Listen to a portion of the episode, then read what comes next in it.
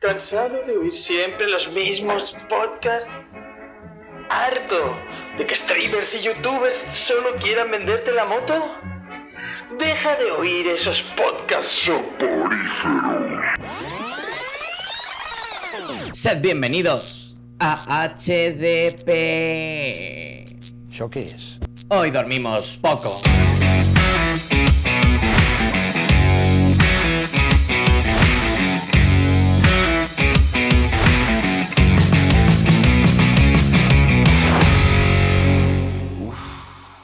Creo que tengo una pulsión.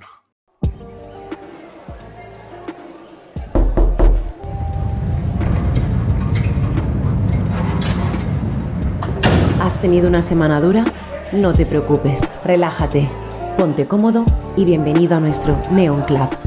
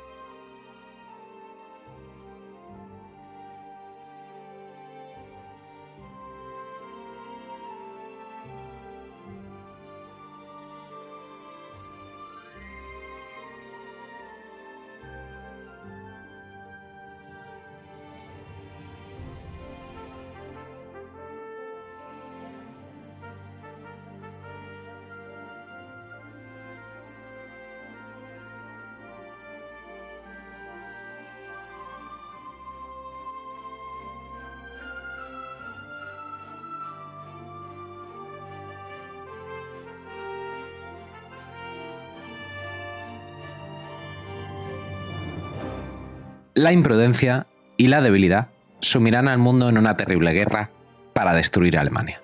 Ya no cabe duda alguna. Inglaterra, Francia y Rusia han conspirado para emprender una guerra de aniquilación contra nosotros. Kaiser Guillermo II, 1914. Bienvenidos, insomnes. Hoy hablamos de guerra en HDP. Hoy dormimos poco. Hoy hablamos de Arrowsmith, la reimaginación de la Primera Guerra Mundial de las manos de Carlos Pacheco y Carbasic. Yo soy Gallín, vuestro amistoso vecino y amigo Gallín, y me acompaña uno de los insomnes, maestros del Kung Fu insomne, más guerrero. Dani, buenas tardes. Buenas tardes, noches insomnes. Eh, estamos aquí para hablar de esta maravillosa obra que tan buenos momentos nos ha hecho pasar a lo largo de 20 años, se dice pronto, y que ya podemos al menos disfrutar de la segunda parte y con ganas de, ya comentaremos, ver en qué acaba esto, eh, deseando leer mucho más sobre las aventuras de Fletcher Arrowsmith en este mundo de fantasía. E ilusión, sí. Sí. en este mundo de luz y de color. Muy bien, Dani. ¿Dónde te ha tocado Arrowsmith? ¿Por qué, ¿Por qué crees que hemos decidido hacer programa de esta obra?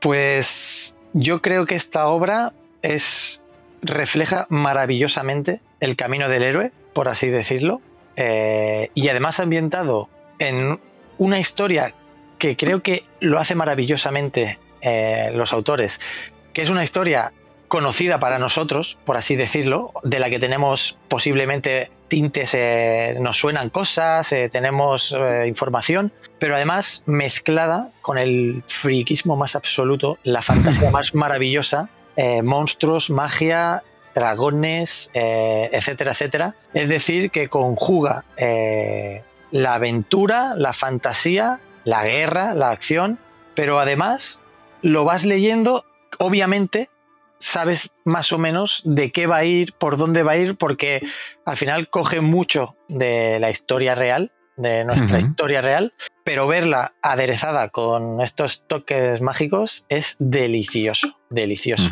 Por tanto, eh, ¿dónde me ha tocado? A mí me ha llevado a, a mis inicios de incluso lecturas de El Señor de los Anillos y todo, ¿no? La aventura, la- eh, el viaje del héroe, pero bastante crudo cuando, cuando se entremezcla con historias de guerra. Sí, un poquito de Terry Pratchett, ¿no? Incluso que hablábamos en nuestro programa de literatura. Sí, sí, sí, sí, sí. poquito de mundo disco hay aquí.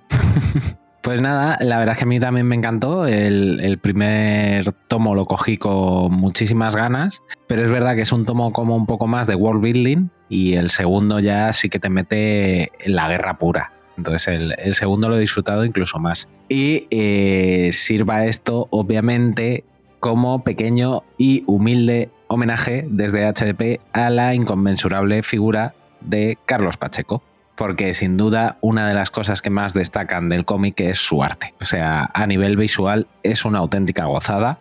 No solo eh, lo que es el costumbrismo de la época, que me parece que está retratado de maravilla, sino que todas esas criaturas mágicas tienen una identidad súper propia. Y yo creo que el mundo mágico o el mundo con toques de magia que dibuja Carlos Pacheco es, es prácticamente inolvidable, desde luego hubiera sido también un buen ilustrador, ¿eh? Para, obras de estas de fantasía y ciencia ficción, yo creo que tampoco se lo hubiera dado mal.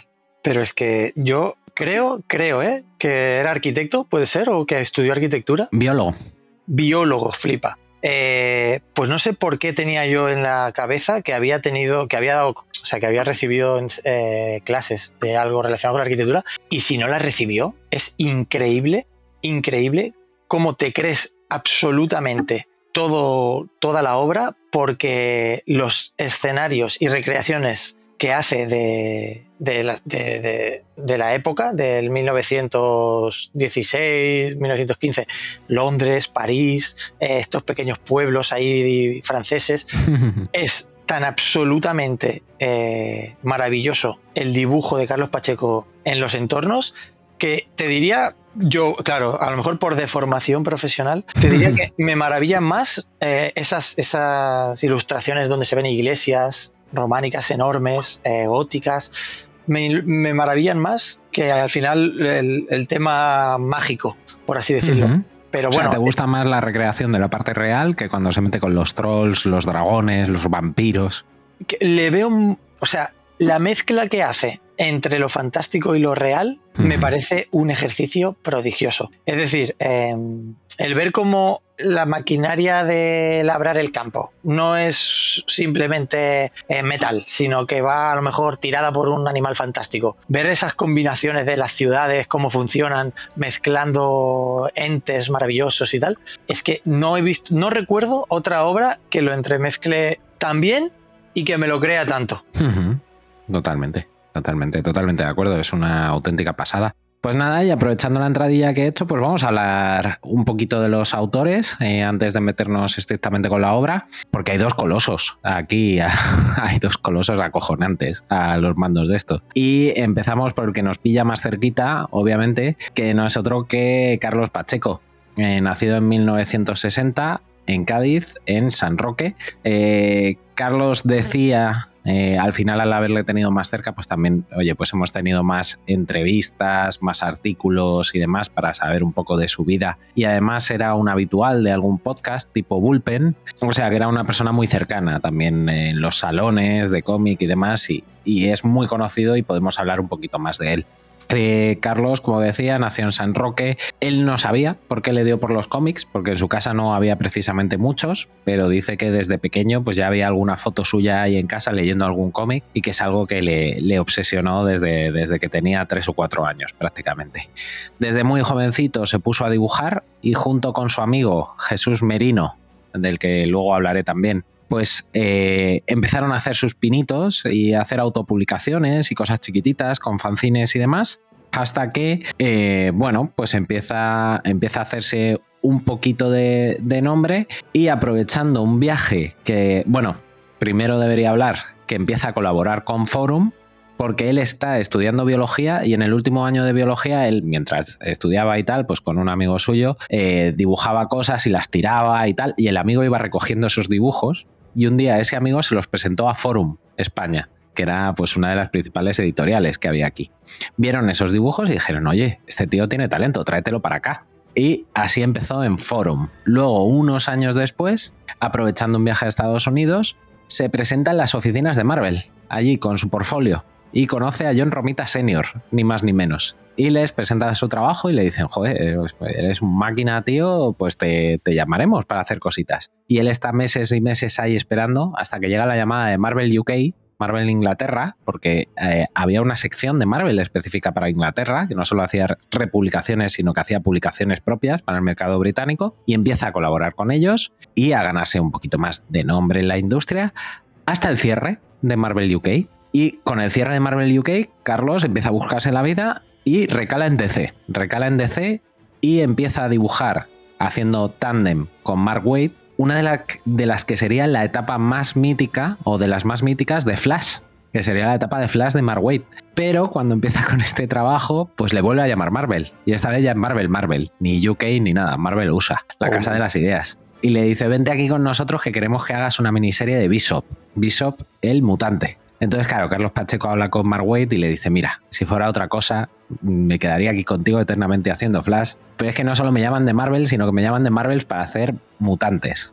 Recordemos, estamos hablando de los años 90. En los años 90, cualquier cosa que llevara mutantes se vendía, como bien le gusta decir a nuestro amigo Borijo, como pan caliente. Así que Pacheco ni se lo piensa, eh, después de despedirse de Mark Waid, se va a Marvel y empieza lo que sería una larga colaboración con la Casa de las Ideas. Larga colaboración en la que, entre otras cosas, pues eh, llega a dibujar la Patrulla X, ni más ni menos. ¡Qué barbaridad! Brutal. Brutal, efectivamente. Y de ahí nos queda una portada mítica, además en la época eh, de Scott Lobdell, que se considera que es una de las épocas decentes de los mutantes de los 90, hasta que, eh, bueno, pues en estos 90 se publica una obra que es importantísima para el cómic del que venimos a hablar hoy, que no es otra que Marvels, de Alex Ross y Karposik. ¿Y por qué es importantísima para lo que estamos hablando hoy? Porque eh, contaba a Carlos Pacheco que estaba leyendo en, en, Conil, en la playa de Conil, Marvels, y dice, bueno, el dibujo es espectacular, pero lo que a mí me está gustando es la historia. Yo quiero trabajar con este hijo de puta. Y ese hijo de puta, pues efectivamente no era otro que Karpasik. Entonces, en cierto momento ya upado a ser una de las superestrellas de Marvel en el dibujo, eh, bueno, pues él habla con su editor y le dice, mira, pues con los mutantes no me siento del todo cómodo porque lo que se está haciendo pues no me acaba de gustar y yo lo que quiero es dibujar personajes clásicos. Y le dicen, vale, ¿a qué personajes? Y dice, pues a mí me gustaría a los Vengadores. En aquel momento, los Vengadores tenían una serie que estaba siendo guionizada por Karbasiek y dibujada por el increíble George Pérez. Entonces, claro, oh. le dicen, bueno, los Vengadores están cogidos. Dice, pero déjame que hable con Kurt a ver si se puede hacer otra serie. Y de ahí surge ni más ni menos que Siempre Vengadores. Y contaba Carlos que eh, lo que descubrió cuando, cuando empezó a colaborar con Karbasiek es que eh, tenían muchísimas cosas en común. Respecto a cultura, respecto a música, respecto a literatura. O sea que para él, es que él, eh, para todos los insomnes y las insomnes que conozcáis un poquito de él, era un friki. 100%, como nosotros, o sea, de esto que no deja escapar absolutamente nada. Entonces, bueno, conectar de esa forma con Carbasic hizo que, la, que esta primera colaboración, que fue el increíble Siempre Vengadores, una de las historias más míticas de los Vengadores, y de la que tanto está viviendo el universo Marvel en los últimos tiempos, pues les uniera más allá de lo que fue simplemente la obra. Y a partir de ahí, a partir de este Siempre Vengadores, pues bueno, eh, pasa todavía le da más responsabilidad a Marvel para que veamos de quién estamos hablando, ¿vale? Le dejaron ser el autor principal de la serie de los Cuatro Fantásticos. Propuso él al guionista, que era otro español, Rafael, eh, Rafael Marín, y se llevó a su intentador, Jesús Merino. O sea, era una superestrella que te den en Marvel los cuatro fantásticos y te digan, y tú eliges con quién, los haces. ¿A quién quieres tener a tu lado? Es acojonante. Y estuvo dos años haciendo la serie de los cuatro fantásticos. Y luego, bueno, pues eh, Marvel le dejó un poquito más de, de lado. Y ahí tiene otra colaboración como freelance con DC. Es que parece acojonante esto.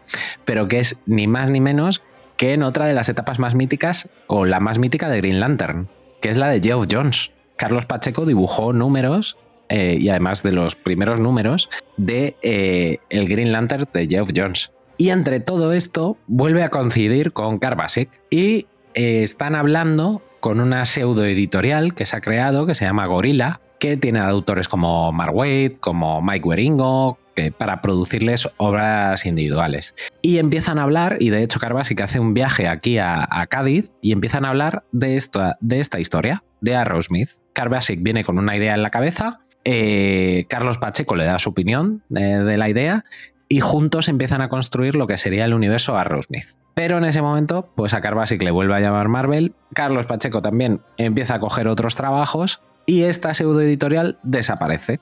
Entonces están años ahí, cada uno trabajando por su lado, hasta que les vuelve a unir Wildstorm. Wildstorm, esta editorial independiente, eh, independiente de nombre infame o famoso, según lo queráis mirar, que encima en cierto momento es comprado por DC. Entonces Carlos Pacheco dice, me cago en la leche, al final dar tantas vueltas para volver a acabar en DC. Y es allí donde producen el primer volumen de Arrowsmith, ni más ni menos. Y eh, aquí siguen, eh, bueno, pues los dos trabajando. Carbasic también, luego hablaremos un poquito de él, eh, carrera súper extensa. Y algo que preparando este programa, pues me daba muchísima pena, es que yo me leía una antigua entrevista de Dolmen y como tú bien decías, Dani, es una obra que se ha extendido durante 20 años, porque entre el primer volumen y el segundo, entre que se pusieran a producirlo ellos, pasó muchísimo tiempo. Y, y en estos años siempre le preguntaban en todas las entrevistas, oye, ¿y qué pasa con Arrowsmith? Porque dijisteis que ibais a sacar un segundo volumen y tal. Y él decía, es que Carbasic está malito, entonces tengo que esperarle. Y lo jodido que es el mundo,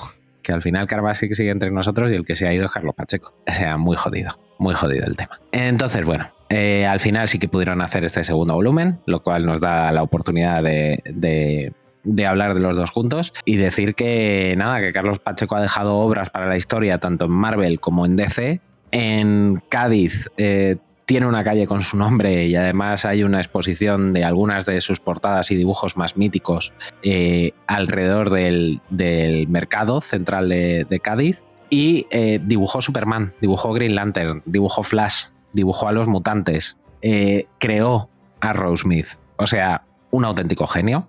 Eh, hablábamos en el programa en el que dábamos la triste noticia de su fallecimiento que algunos antes eh, autores españoles ya habían llegado a, las majors, como fue José Luis García López, por ejemplo, pero que fue eh, Carlos Pacheco y quizá también Salvador La Roca y Pascual Ferry, que fueron aquella generación que llegaron juntos a Marvel los que tiraron la puerta abajo. Entonces, un autor de leyenda y, y un autor español de leyenda. Y además tenía como una intro de su bio en Twitter que me encantaba, que es algo como quise ser piloto de aviones, quise ser pirata, quise ser no sé qué, y al final acabé siendo dibujante de cómics. No está tan mal.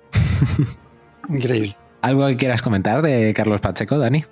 Pues que para toda la industria española del cómic es, va a ser siempre un referente, que es que además el cabrón era majísimo.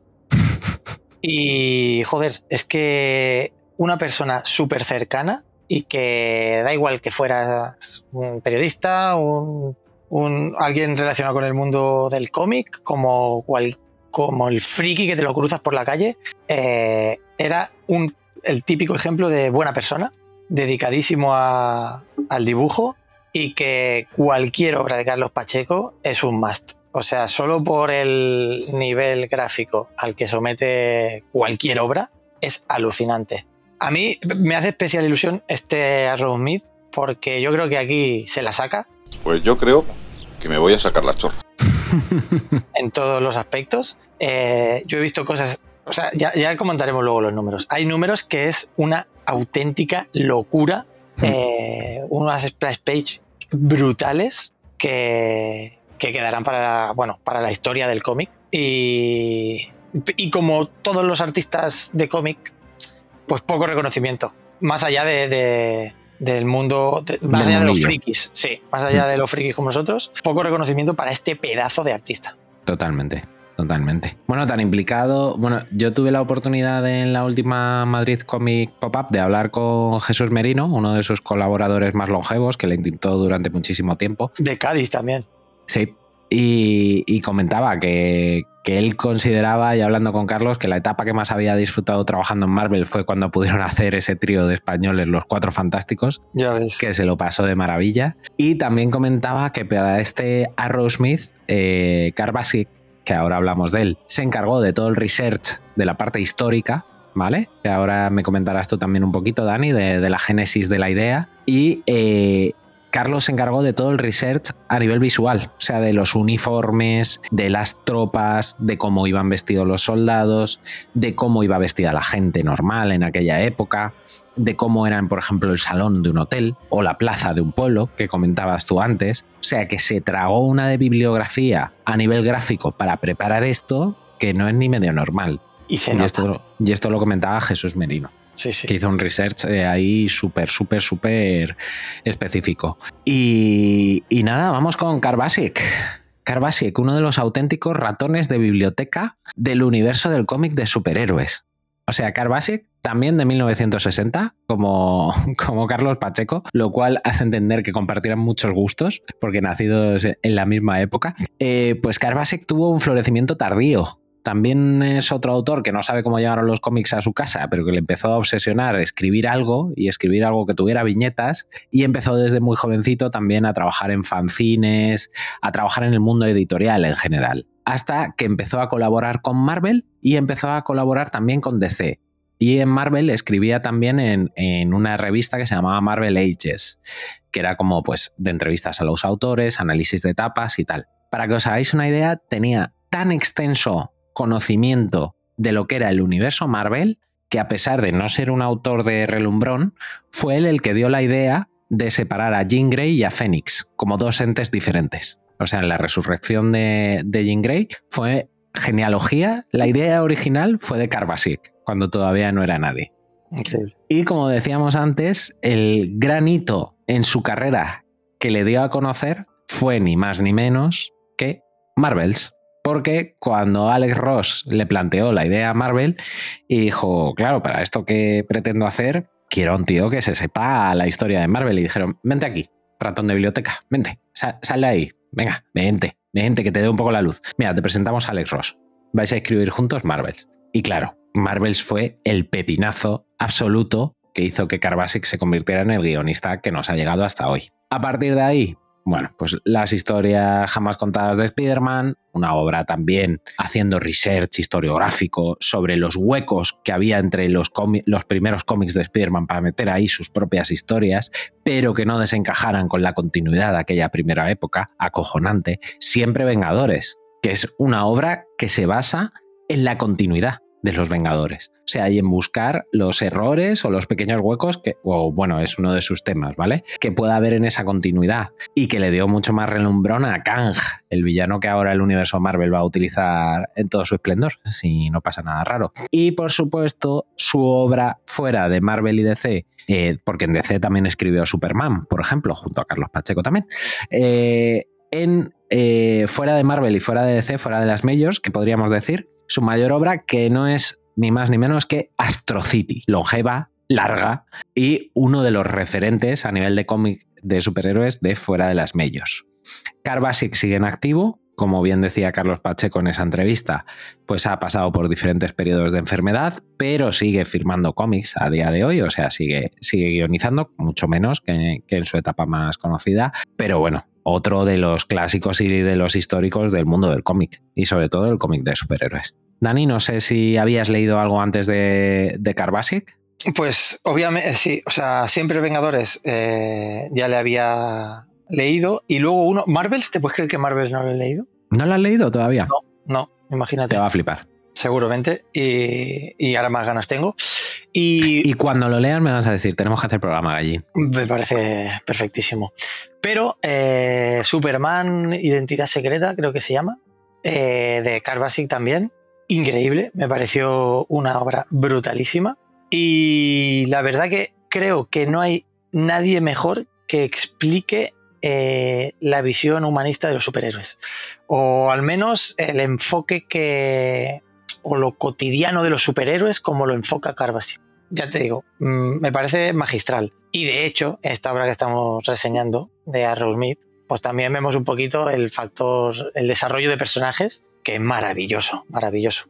Fenomenal, pues si quieres ir ya dando la entradilla a esto y como, y como él fue bastante culpable de que, bueno, tan culpable como Pacheco de que esto se llevara a cabo, cuéntanos un poquito en qué se basaba eh, o en qué idea eh, surge Arrowsmith, gracias a qué idea surge Arrowsmith, y también un poco la historia editorial que ha tenido esta obra, que como siempre no ha sido fácil, claro. Pues toda esta idea parece ser que vino de que Carbasic, eh, pues lo mismo, ratón de biblioteca friki, parece ser que tenía varias amistades y entre ellos u- le comentó una idea a un escritor, un amigo suyo, eh, sobre Buah, cómo molaría mezclar eh, la historia de la Primera Guerra Mundial, que es la menos conocida quizá de las dos guerras mundiales, o la que menos bombo se le da. Y dice, estaría increíble hacer una mezcla, una historia que mezclara esa guerra con elementos fantásticos, etc.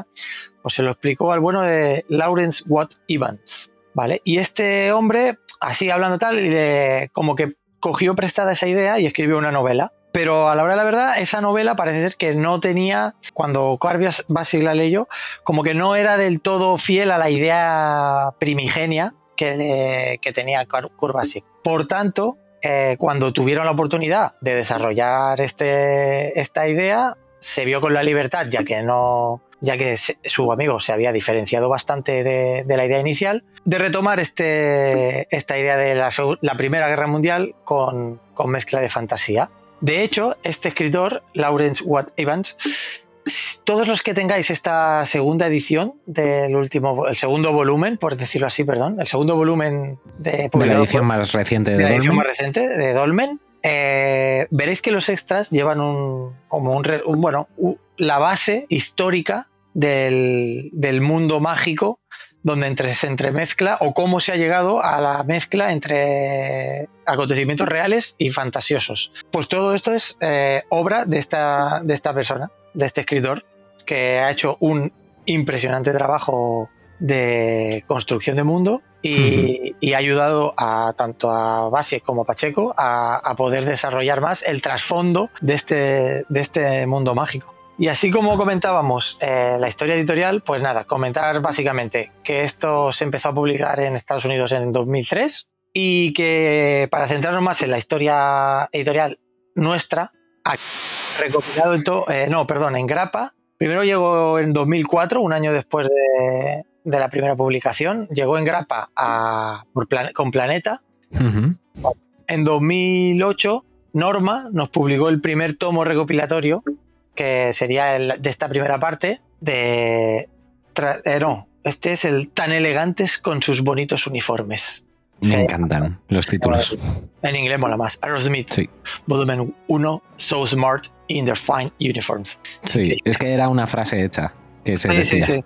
Los. Pues esto se publicó aquí recopilado en 2008, como ya hemos dicho. Luego en 2015 eh, FC ya sacó una nueva edición de este tomo recopilatorio del volumen 1 y quizá la edición más eh, cuidada y más elaborada que nos ha llegado a estos días es esta última edición de Dolmen que en un añito ha publicado el primer volumen y el segundo que es lo que con- básicamente con lo que hemos leído creo nosotros dos la que nos hemos leído, esta, esta última edición. Sí, Nada, destacar que son 12 números los que tenemos en la actualidad, 6 números el primer volumen y 6 números el segundo. También decir que en el primer volumen se ha añadido con esta última edición un, un prólogo, por así decirlo, eh, inexistente en las primeras ediciones. También de Carlos Pacheco y Carbasi, por supuesto. Y, y que entre el primer volumen y el segundo volumen, como ya hemos dicho, 20 añazos. Se dice pronto. Se dice Total. pronto. Yo, yo, por suerte, he podido leer los dos seguidos, por así decirlo. menos mal. Pero es que ni me imagino aquella gente que enganchara en el 2004 el primer Ya. tomo y, ay, ¿cuándo saldrá el segundo? ¿Cuándo saldrá el segundo? ¿Cuándo saldrá el segundo? Nada, tranquilos, en 20 años. O sea, me da algo. Sí, sí me pasa. Sí, y nada, es- decir que Las historias editoriales siempre son tremendas. Tremendo. Y básicamente comentar que prácticamente del primer volumen al segundo, 20 años después, eh, lo único que han cambiado son el entintador, que el primer volumen era su coleguita Jesús Merino, también. En el segundo cambia a Rafa Fonteriz. Sí, que No ha sido su bien. último, su entintador en las últimas épocas en general. Ajá. Y luego del color, en el primer tomo lo, pu- lo puso Alex Sinclair. Y en este segundo volumen, José Villarrubia. Luego eh, la traducción eh, también parte de su amigo Rafael Marín. Este ha sido de los dos volúmenes. Y eso sería un poquito la, la edición de que disponemos en la actualidad. Y ya más a nivel fuera de los datos, Dani, ¿qué te ha parecido a ti a nivel subjetivo la edición que ha hecho Dolmen? A mí preciosa. O sea, la verdad que sí, ¿eh? súper cuidada. Es alucinante porque todos los insomnes que dispongáis de ella o los que no lo dispongáis, son 192 páginas las seis números. No, perdón, no son 192 páginas, son 192 páginas el, el volumen este en cartoné. Pero es que los seis números ocupan la mitad del, del tomo.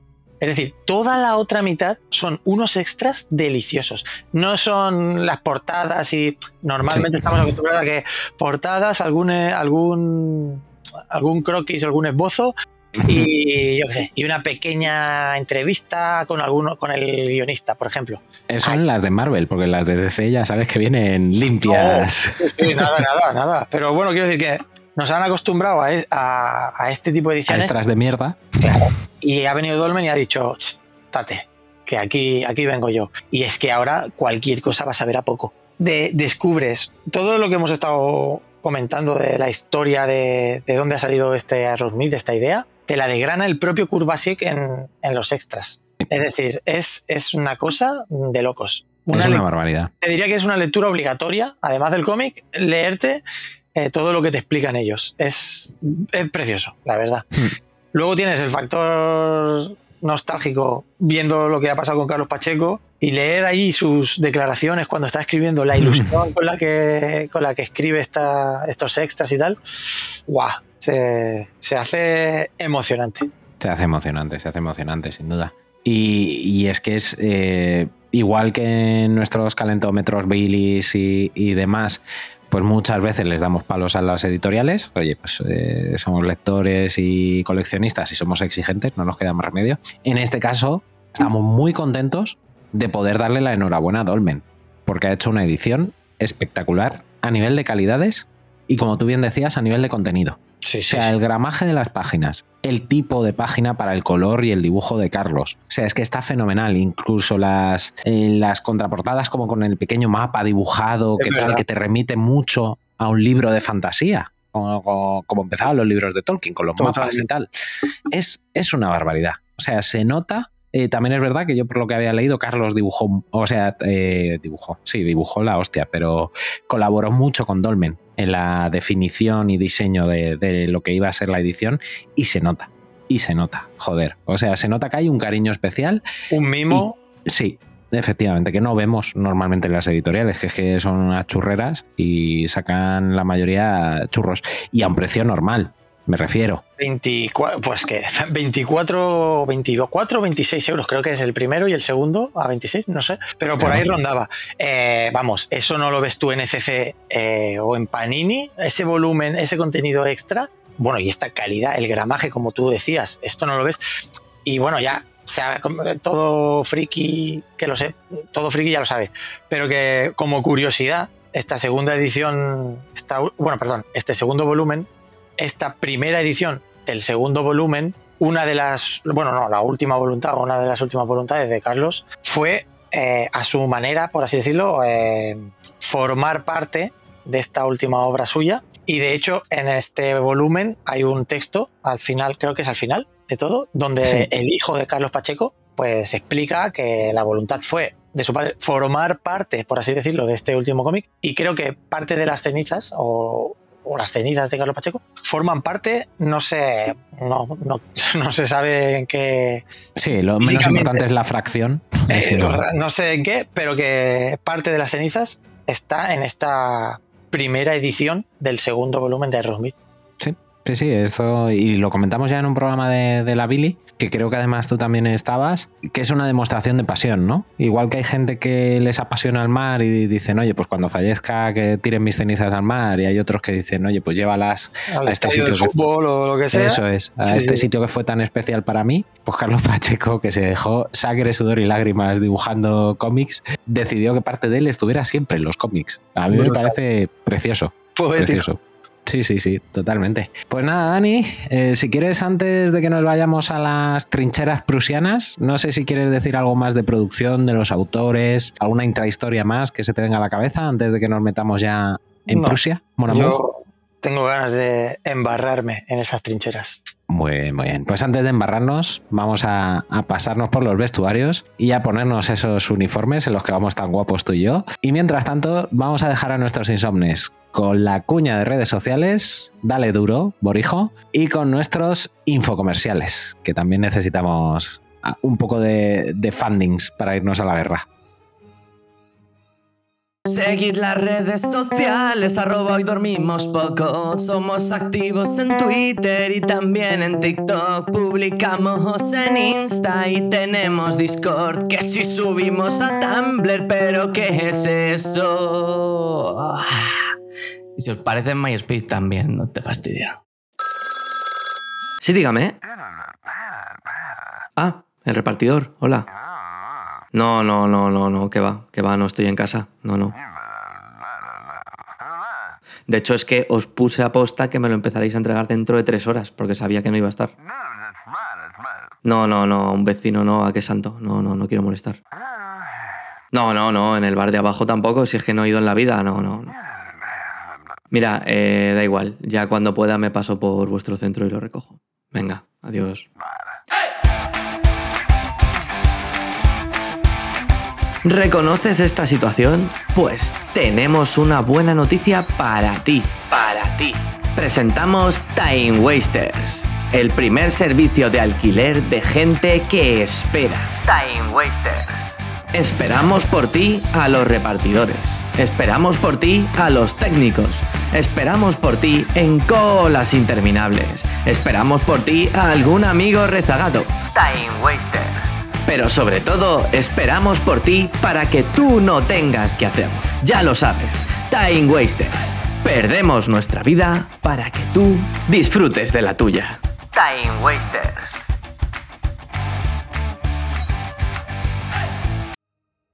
Pues nada, Dani, ya estamos aquí, en Estados Unidos, con nuestro querido Fletcher. Así que, ¿quién mejor que tú para introducirme a este mundo y a nuestro protagonista? Adelante, Dani.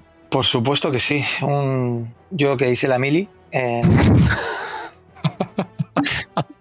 sí, Fuiste, fuiste un cabo chusquero, seguro. recuerdo aquellos años en el cuartel. En fin, ¿cómo empieza esta obra? Pues tenemos un maravilloso preludio titulado El sonido de cañones lejanos, en el que lo primero que vamos a ver es como lo que conocemos nosotros como Francia, que en el mundo de Roadmeat se llama Galia, el país de Galia, Homenaje a Asterix y Obelix. homenajísimo, vemos como están sumidos en una guerra con Prusia, lo que vendría a ser también eh, Alemania.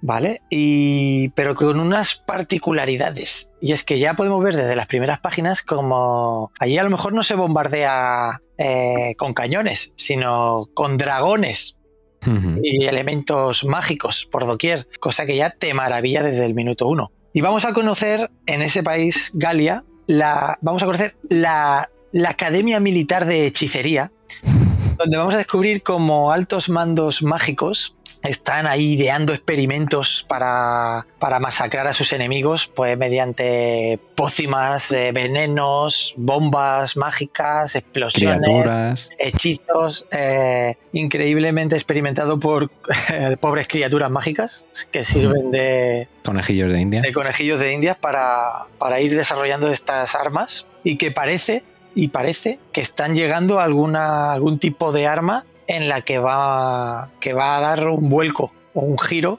al- a la guerra. Este alto mando mágico también vemos que se comunica para dar la noticia de que las cosas van evolucionando con lo que sería el comandante de- del ejército galio, no sé si se... el ejército Galo. galo, galo, el ejército galo, y hace una reflexión diciendo, pero estas pedazos de armas, si caemos, ¿quién nos defenderá? ¿Quién usará estas potentes armas? Y ahí vemos una última viñeta donde nos llevan a Harvestville, Connecticut, Estados Unidos de Columbia, porque aquí no son los Estados Unidos de América, son los Estados Unidos de Columbia. Y vemos a dos chavalines que, oh sorpresa, van a ser pieza clave en el desarrollo de esta obra. Y bueno, que están felices eh, sin saber lo que se les viene encima. Así tendríamos este preludio donde ya vemos tintas de, de qué va esto, de esta guerra que se avecina en lo que conocemos nosotros como Europa, pero que tiene particularidades mágicas, por así decir. Y arrancaríamos con el número uno, que con este título tan maravilloso que ya hemos dicho aquí, tan elegantes con, su- con sus bonitos uniformes, donde aquí vamos a, a iniciar este número que ya vamos viendo la contienda de la guerra. Estamos en 1915, Primera Guerra Mundial mágica, le vamos a llamar, y ya vemos como los gale- ga- galos, Uf, me cuesta esto, ya vemos Sí, como sí, te los estás galos, liando. es que me salen galios. Eh, los franceses, ya vemos como los franceses, Eso es, más Ahí fácil, coño. los Los franceses gabachos. los gabachos son masacrados por entes mágicos, un demonio espectacular, eh, digno de mención. Eh, Insomnes, mirad esa viñeta. Y vemos como la guerra parece ser que no les está yendo bien a nuestros, a nuestros vecinos de Francia. Y nos trasladamos ya a Herbertsville, como ya he dicho, donde vemos ahí unos chavalines que están en el puerto, en el pueblo, perdón, eh, y ay, que ya vienen, que ya vienen, vamos a verlos, vamos a verlos. ¿Y qué es lo que, lo que quieren ver? Lo que quieren ver es al cuerpo aéreo de ultramar, que son un grupo de combatientes, eh, curiosos combatientes que vuelan mediante el uso de magia, mediante tam- y también mediante el vínculo que tienen con unos pequeños dragones llamados dragonets, ¿vale? Eh, para volar en este, este, este ejército, para volar, utiliza este vínculo mágico con los dragones, que mediante un hechizo y unas piezas de orichalco, que es parece ser el material mágico de este mundo, consiguen poder volar.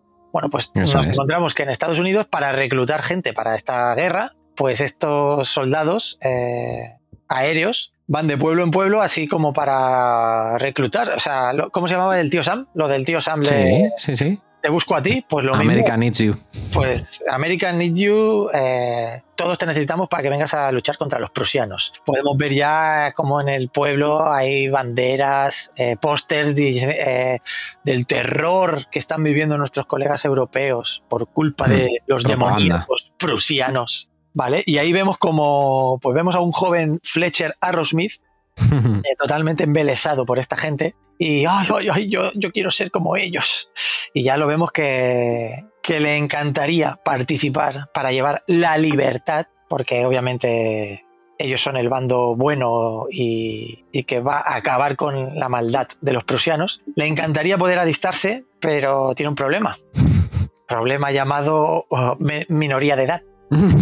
Pues él va a su casa y total, que intenta pedirle al padre o poner que el padre no que le dé permiso, pero de que entienda que esa guerra es muy importante, a pesar de estar en el otro lado de- del océano, Del mundo. y que hay que involucrarse, hay que involucrarse. Eh, la familia de Fletcher es una familia, bueno, el padre es herrero y es una familia que no mira con muy buenos ojos toda la evolución mágica de, de este mundo. O sea, es como, por así decirlo, antiguos. Es una familia que tiene Mm. unos valores más antiguos que no se Son reacios al cambio, como, Reacios en, al- como en el mundo real, en aquella época habría mucha gente reacia a la tecnología, ¿no? Eso es. De si hemos arado toda la vida de esta manera al campo, ¿por qué lo vamos a hacer con un tractor? Totalmente. Y bueno, vemos la típica discusión de padres e hijos de, ay, mi padre no me entiende y yo soy más listo porque soy más joven, pero... Total. Que vemos ahí una discusión, empezamos a conocer a otros personajes, porque en esta granja donde viven la familia Smith hay un refugiado de guerra que ha huido de Europa para venir a Estados Unidos a refugiarse. ¿Y, ¿y qué es este, este refugiado? Pues curiosamente estamos hablando de un troll de piedra que parece ser que su familia o su pueblo fue masacrado por los prusianos y tuvo que huir de, de su país. Y acabó en un barco y acabó llegando a Estados Unidos, donde esta familia Rothschild los acogió. También conocemos a- al, amigo de, al amigo de Fletcher, eh, Jonathan, Jonathan Carey, me encantan los nombres, Jonathan Carey, que bueno, pues es otro chico inquieto que está ansioso de colaborar en esta guerra para aportar su granito de arena y, y acabar con, con esta guerra.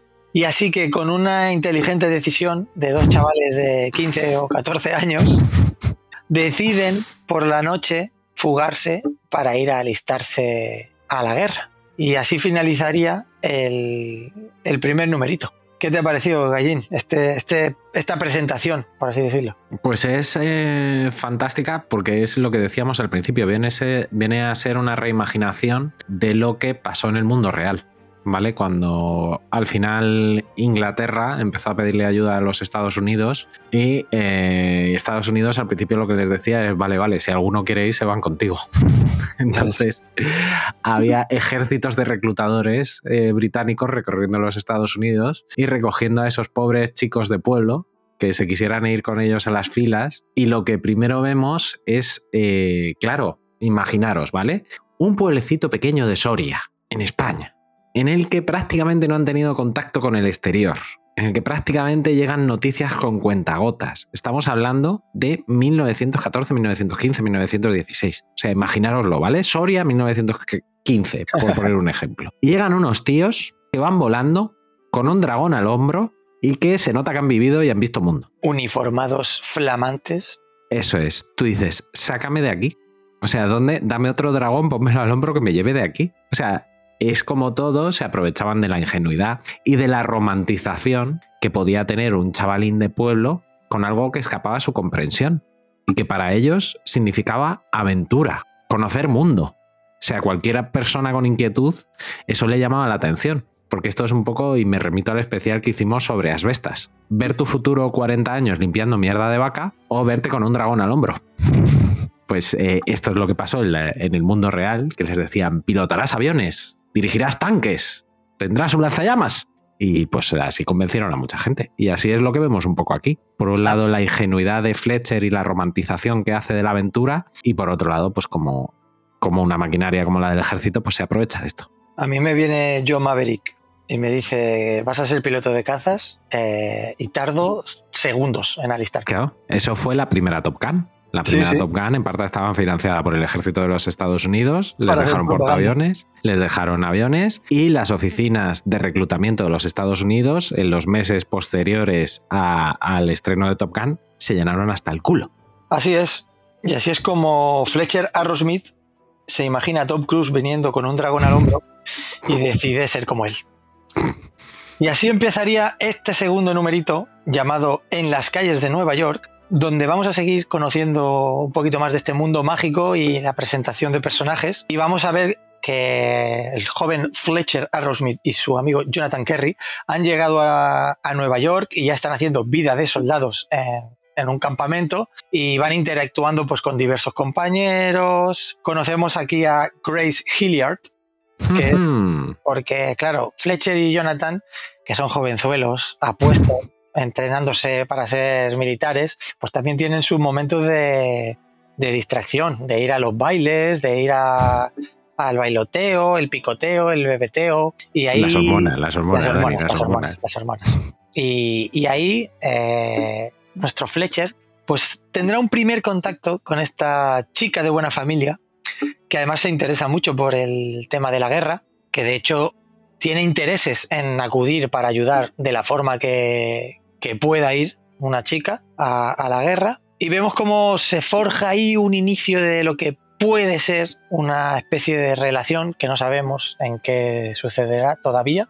Pero este número sobre todo lo que vemos es eh, cómo los jóvenes militares empiezan a entrenarse para aprender a volar. Sí, amigos, pues porque esta gente lo que quieren es formar parte del cuerpo aéreo de ultramar. Es decir, que mediante la ayuda del orichalco, este material y el hechizo de vinculación con su dragón, pues poder volar, básicamente para ayudar. Es lo que sería aquí los aviadores, por así decirlo, ¿no? Pilotos de caza. Quieren ser pilotos de, dragón, por así decir. Y veremos cómo esta gente va entrenando, aprenden a, a volar y de hecho se gradúan se gradúan cuando han conseguido dominar el arte del vuelo, el hechizo mágico que les permite volar. También conoceremos otro personaje importante, por así decirlo, que será Mitch, que es, eh, diríamos que es un soldado compañero, pero que es el chulito de la compañía. Es Iceman, Dani. Sí, es Iceman, es Iceman. Hostia, es verdad, es que es increíble. Siguiendo con Maverick tocar, es Iceman, claramente. Y, y, cómo no, Eh, la presentación es que se encuentran en un bar. Parece Sí, ser que el. Mitch este tiene algún tipo de problema con otros usuarios del bar. Y Fletcher, que es un corazón bondadoso. Fletcher dice, eh, tío, que este es compañero, vamos a ayudarle. Se presentan allí a ayudar a su compañero de, de regimiento, a Mitch, y Mitch le dice, pero, ¿qué ayuda? ¿Yo? ¿A- ¿Que tú me ayudes a mí? ¿Pero qué dices? Y se sueltan mecos, entre, se dan cariño con las manos entre ellos. o sea, que la gente, que ya los primeros que se peleaban ya, ah, pues mira, si se pegan ellos, trabajo hecho. Efectivamente.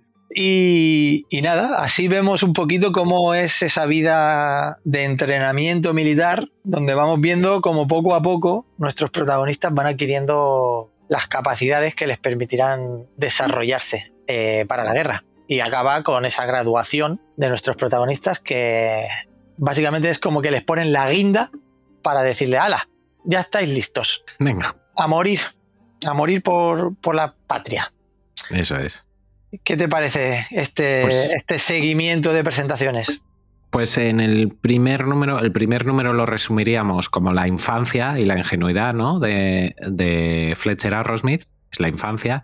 Él no sabe nada del mundo, él vive en su pueblecito, hay pues sus aventuras con sus amigos, tal, con su amigo el troll también. Este ya es la adolescencia. Sí, Empieza a sentir picorcitos, eh, las primeras peleas, empieza a ver que lo de la vida militar mm, no es todo ir de bonito y tal, que lo de volar con el dragonet pues es difícil y que aprenderse los enlaces y tal pues es jodido y que no se le da especialmente bien al principio. Entonces yo lo resumiría en eso. El primer número es infancia y el segundo es la adolescencia del personaje. pues eso es. Y pues llegaremos al tercer número donde si tú has resumido como infancia o inocencia y adolescencia, yo te diría que el próximo capítulo podríamos llamarlo nosotros el, el choque de realidad, por así la decirlo, hostia de La la, vida adulta. de la vida adulta. El ponerte a currar. Eh, porque este número llamado Se hicieron a la mar en sus barcos nos va a narrar cómo eh, Fletcher, Mitch, su amigo Jonathan, incluso Grace, que ha conseguido formar parte del cuerpo de ambulancieros del bando, claro, del bando, ¿cómo lo llamaríamos? De los buenos, por así decirlo Los aliados. de los, aliados, eh, ponen rumbo a, a Europa, ¿vale? En un, bueno, pues aquí en una maravillo, en una genialidad por parte de los autores, eh, en un barco que vuela, Hmm. eh, alucinante. Y bueno, pues vemos la vida en el barco de, hostia, ¿qué nos esperará allí eh, cuando lleguemos a Europa? Y yo creo que lo vamos a petar porque mira qué, qué amigos somos, qué camaradería tenemos. Y en estas que sufren un ataque de, unos, de una especie de enemigos marinos que, bueno, como son los únicos militares que hay en el barco, pues venga, chavales. Pues venga, chavales, vamos a, vamos a darle caña al mono a estos enemigos. Y vamos a ver cómo se enfrentan nuestros protagonistas a su primera batalla en el mar contra lo que serían una especie de drakens, eh, serpientes acuáticas gigantescas, ¿vale? Y el escuadrón Roland va al ataque en sus dragonets. Decir que esta gente, además de los dragoncitos, suelen pelear con ballestas mágicas, por así decirlo, Eso es. que se cargan con unos virotes mágicos y también tienen espadas. Es decir, luchan con espadas en el aire y si no, a, a disparos de estas especies de ballestas. Pues... Oh, my God, aquí veremos el primer gran desastre de este escuadrón aéreo. Y es que un compañero, después de, maravillar a sus compañeros por el dominio de vuelo, su arte en combate, eh, vamos, que es el puto amo, y todos, oh, qué bueno es este. Pues de golpe, zasca, pues como en la vida real. Eso es. Un tiro mal dado y, y muere, Ya lo yo. y al hoyo, y muere, y ni efecto, ni, ni hechizo mágico, ni nada. Eh, aquí si mueres, eh, pues mueres. Y es como el primer jarrón de agua fría que se llevan nuestros protagonistas al decir, ojo, que aquí eh, no es tan bonito todo como pensábamos. Y tras este chasco, pues nuestros protagonistas llegarán a tierra y se dirigirán a Beweis, empiezan a internarse en Francia, eh, pues a ir a luchar al frente. Y ya empezamos a ver cómo Grace la destinan a París, se va a trabajar en las ambulancias en París. Y tanto Jonathan como Fletcher, nuestros protagonistas, pues ya iniciarán la vida militar en Francia, eh, con lo que conlleva que si campamento militar, patrullas matutinas, etcétera, etcétera. Y así se van pasando, van pasando el tiempo. Eh, pero nada, dos días, tres de su llegada, en una rutinaria patrulla matutina, son atacados por, por prusianos y tras una valiente batalla y ardua, eh, consiguen ganar, pero, pero, de repente, nuestro protagonista puede ver como su amigo Jonathan Kerry es herido mortalmente. Así que podríamos decir que su llegada a la guerra para nuestro protagonista ha sido bañada en sangre, porque ha visto morir ya a dos compañeros y ni ha empezado la guerra. Y no solo dos compañeros, un compañero y su mejor amigo de la infancia. Ya ha muerto nada más llegar. Así que en este número descubrimos que, se le viene dura la, batalla a, nuestro protagonista. Es el número en el que Fletcher descubre la realidad. Eso es. Esta es, efectivamente, siguiendo con el símil que estábamos haciendo, la vida adulta. La vida adulta y es el contraste totalmente con el número uno. En el número uno todo estaba romantizado, todo el mundo iba guapo y, era la vida de la aventura y, y tal. Y en este vemos lo que es en realidad una guerra y empezamos a ver lo que luego en los capítulos siguientes se desarrollará también, ¿no? Un poquito lo que decías tú, son pocos días hasta que entre los dos periodos de acción que tiene este tercer número, pero vemos un poco también la rutina, que es que la vida militar es rutina. Te levantas, haces lo que te toca, comes y te vuelves a acostar, hasta que llegan los combates, claro que sí, ¿qué tal?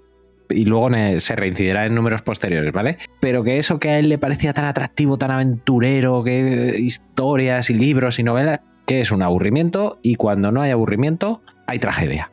O sea que, que es muy jodido esto.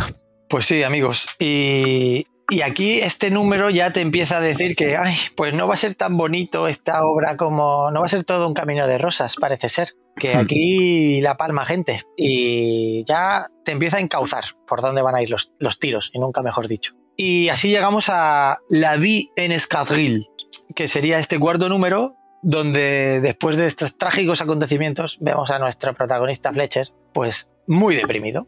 Muy deprimido por la muerte de su amigo y por ver que la vida militar, como ya has dicho, que, que no es lo que le habían vendido. O lo que él se imaginaba, de hecho. Y, y cada vez lo vemos que pasan las semanas y está deprimido, no quiere salir de la cama, lo único que quiere es que pase el tiempo y empieza como a reflexionar sobre qué hago yo aquí ¿Para qué he venido yo aquí? Y ahí entrará en acción su superior que, como lo ve, alicaído, porque además él va, va ganando experiencia, se va ganando un nombre dentro del regimiento, eh, empieza a dársele mejor y muy bien el, vuelo con Dragonet, así que se va haciendo un nombre, pero su superior, que lo ve muy depre, le dice, chaval, que esto son dos días, eh, hoy estás y mañana no estás, más te vale sobrellevarlo intenta desconectar, búscate algún tipo de, yo qué sé, distracción eh, para no tener que comerte la olla todos los días. Y así está que dice, bueno, pues sabes qué, que me voy a dar un paseo, me voy a París a intentar eso, pues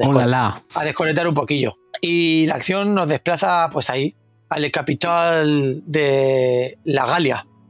Es París, una París mágica, donde vamos a ver cómo nuestro protagonista se reencuentra con Grace, eh, que ya sí es eh, parte del cuerpo de ambulancias del bando aliado y que va a descubrir pues cómo le está yendo a ella, cómo va la guerra, eh, el ministerio de, hechicería, va a descubrir, va a, va a tener un encuentro con Rocky, oh sorpresa, el, el, refugiado que vivía con ellos, el troll de piedra que vivía en su casa, ha vuelto para combatir en la guerra y está herido en el hospital donde está Grace que es muy gracioso porque una herida de para estos trozos de piedra se cura poniéndole cemento. Eso es, sí. En el brazo, es un detalle muy bueno. Otra idea, otra idea cojonuda, la verdad. Y bueno, pues así vemos como Fletcher visita en el hospital a sus amigos y, oh sorpresa, dice cuando antes de ir, dice que tiene que, que tiene un encargo que hacer y va a una habitación donde se encuentra a su compañero de regimiento chulito, se encuentra a Iceman, a Mitch Iceman, eh, muy hecho polvo, de hecho muy herido, le falta un brazo, eh, prácticamente a punto de morir, por se entiende las batallas que están llevando a cabo en el frente. y su amigo le pide una última voluntad a Fletcher. Ahora ya son coleguitas, por así decir, o al menos se respetan, básicamente. Yo creo que es eso. Se respetan y, y la última voluntad de Mitch es una frase demoledora para Fletcher que le dice, mátalos a todos. o sea... eh, Odio más profundo no puede haber. no puede haber. En tu, que tu última voluntad sea Mátalos a todos. absoluta contra todo el que te ha hecho mal. Y bueno, así que Fletcher, pues tampoco es que le mejore mucho anímicamente la situación que le comentan sus, sus amigos. Pero bueno, vemos un, al final del número, como en una patrulla matutina, ven una imagen de que el enemigo utiliza un, un arma, parece ser, que es una especie de neblina Mm. que vuelve locos a los combatientes e incluso hacen que la gente del propio bando se mate entre ellos, ¿vale? Y ante esta visión, que ellos lo ven desde el aire, le comenta a su superior y le dice, wow, pero qué atrocidad que, que el enemigo utilice este tipo de armas.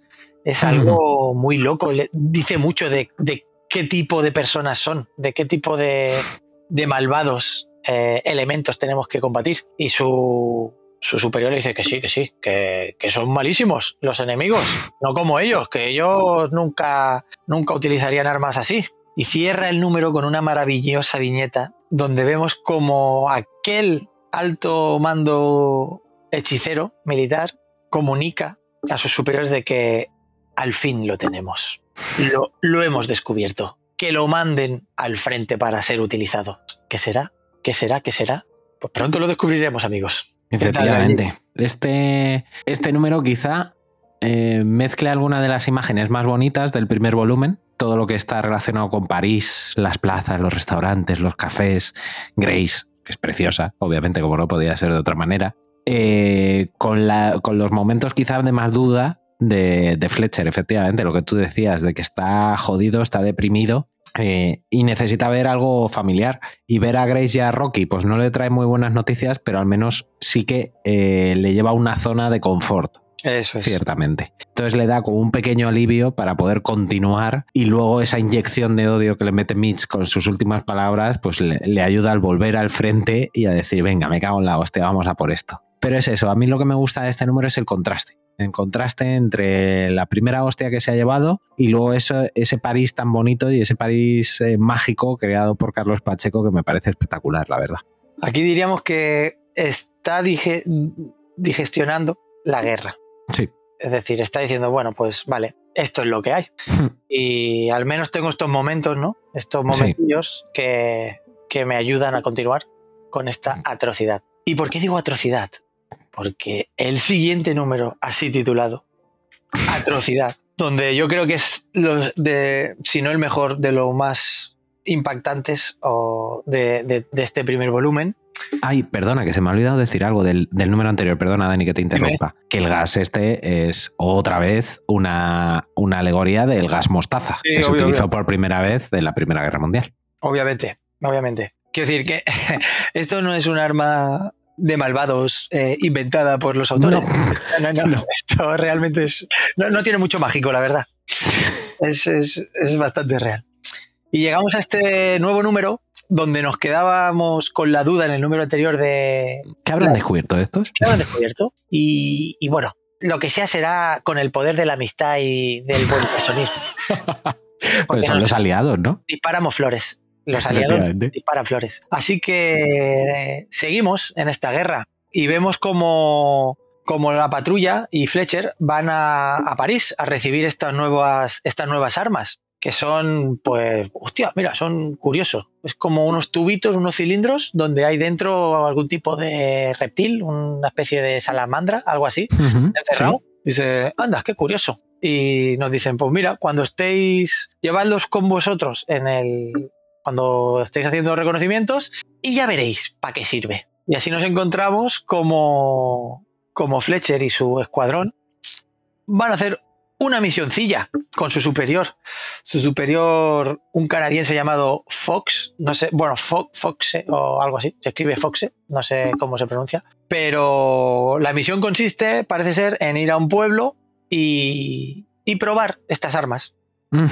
A ver, ¿qué, qué será? ¿qué será estas armas? Así que mediante sus dragones y un hechizo de invisibilidad, pues discurren por la campiña francesa en busca del enemigo y van a Holbrook, un pueblito muy típico, ¿no? Muy, ¿cómo se, cómo se dice? Eh, pintoresco, por así decirlo.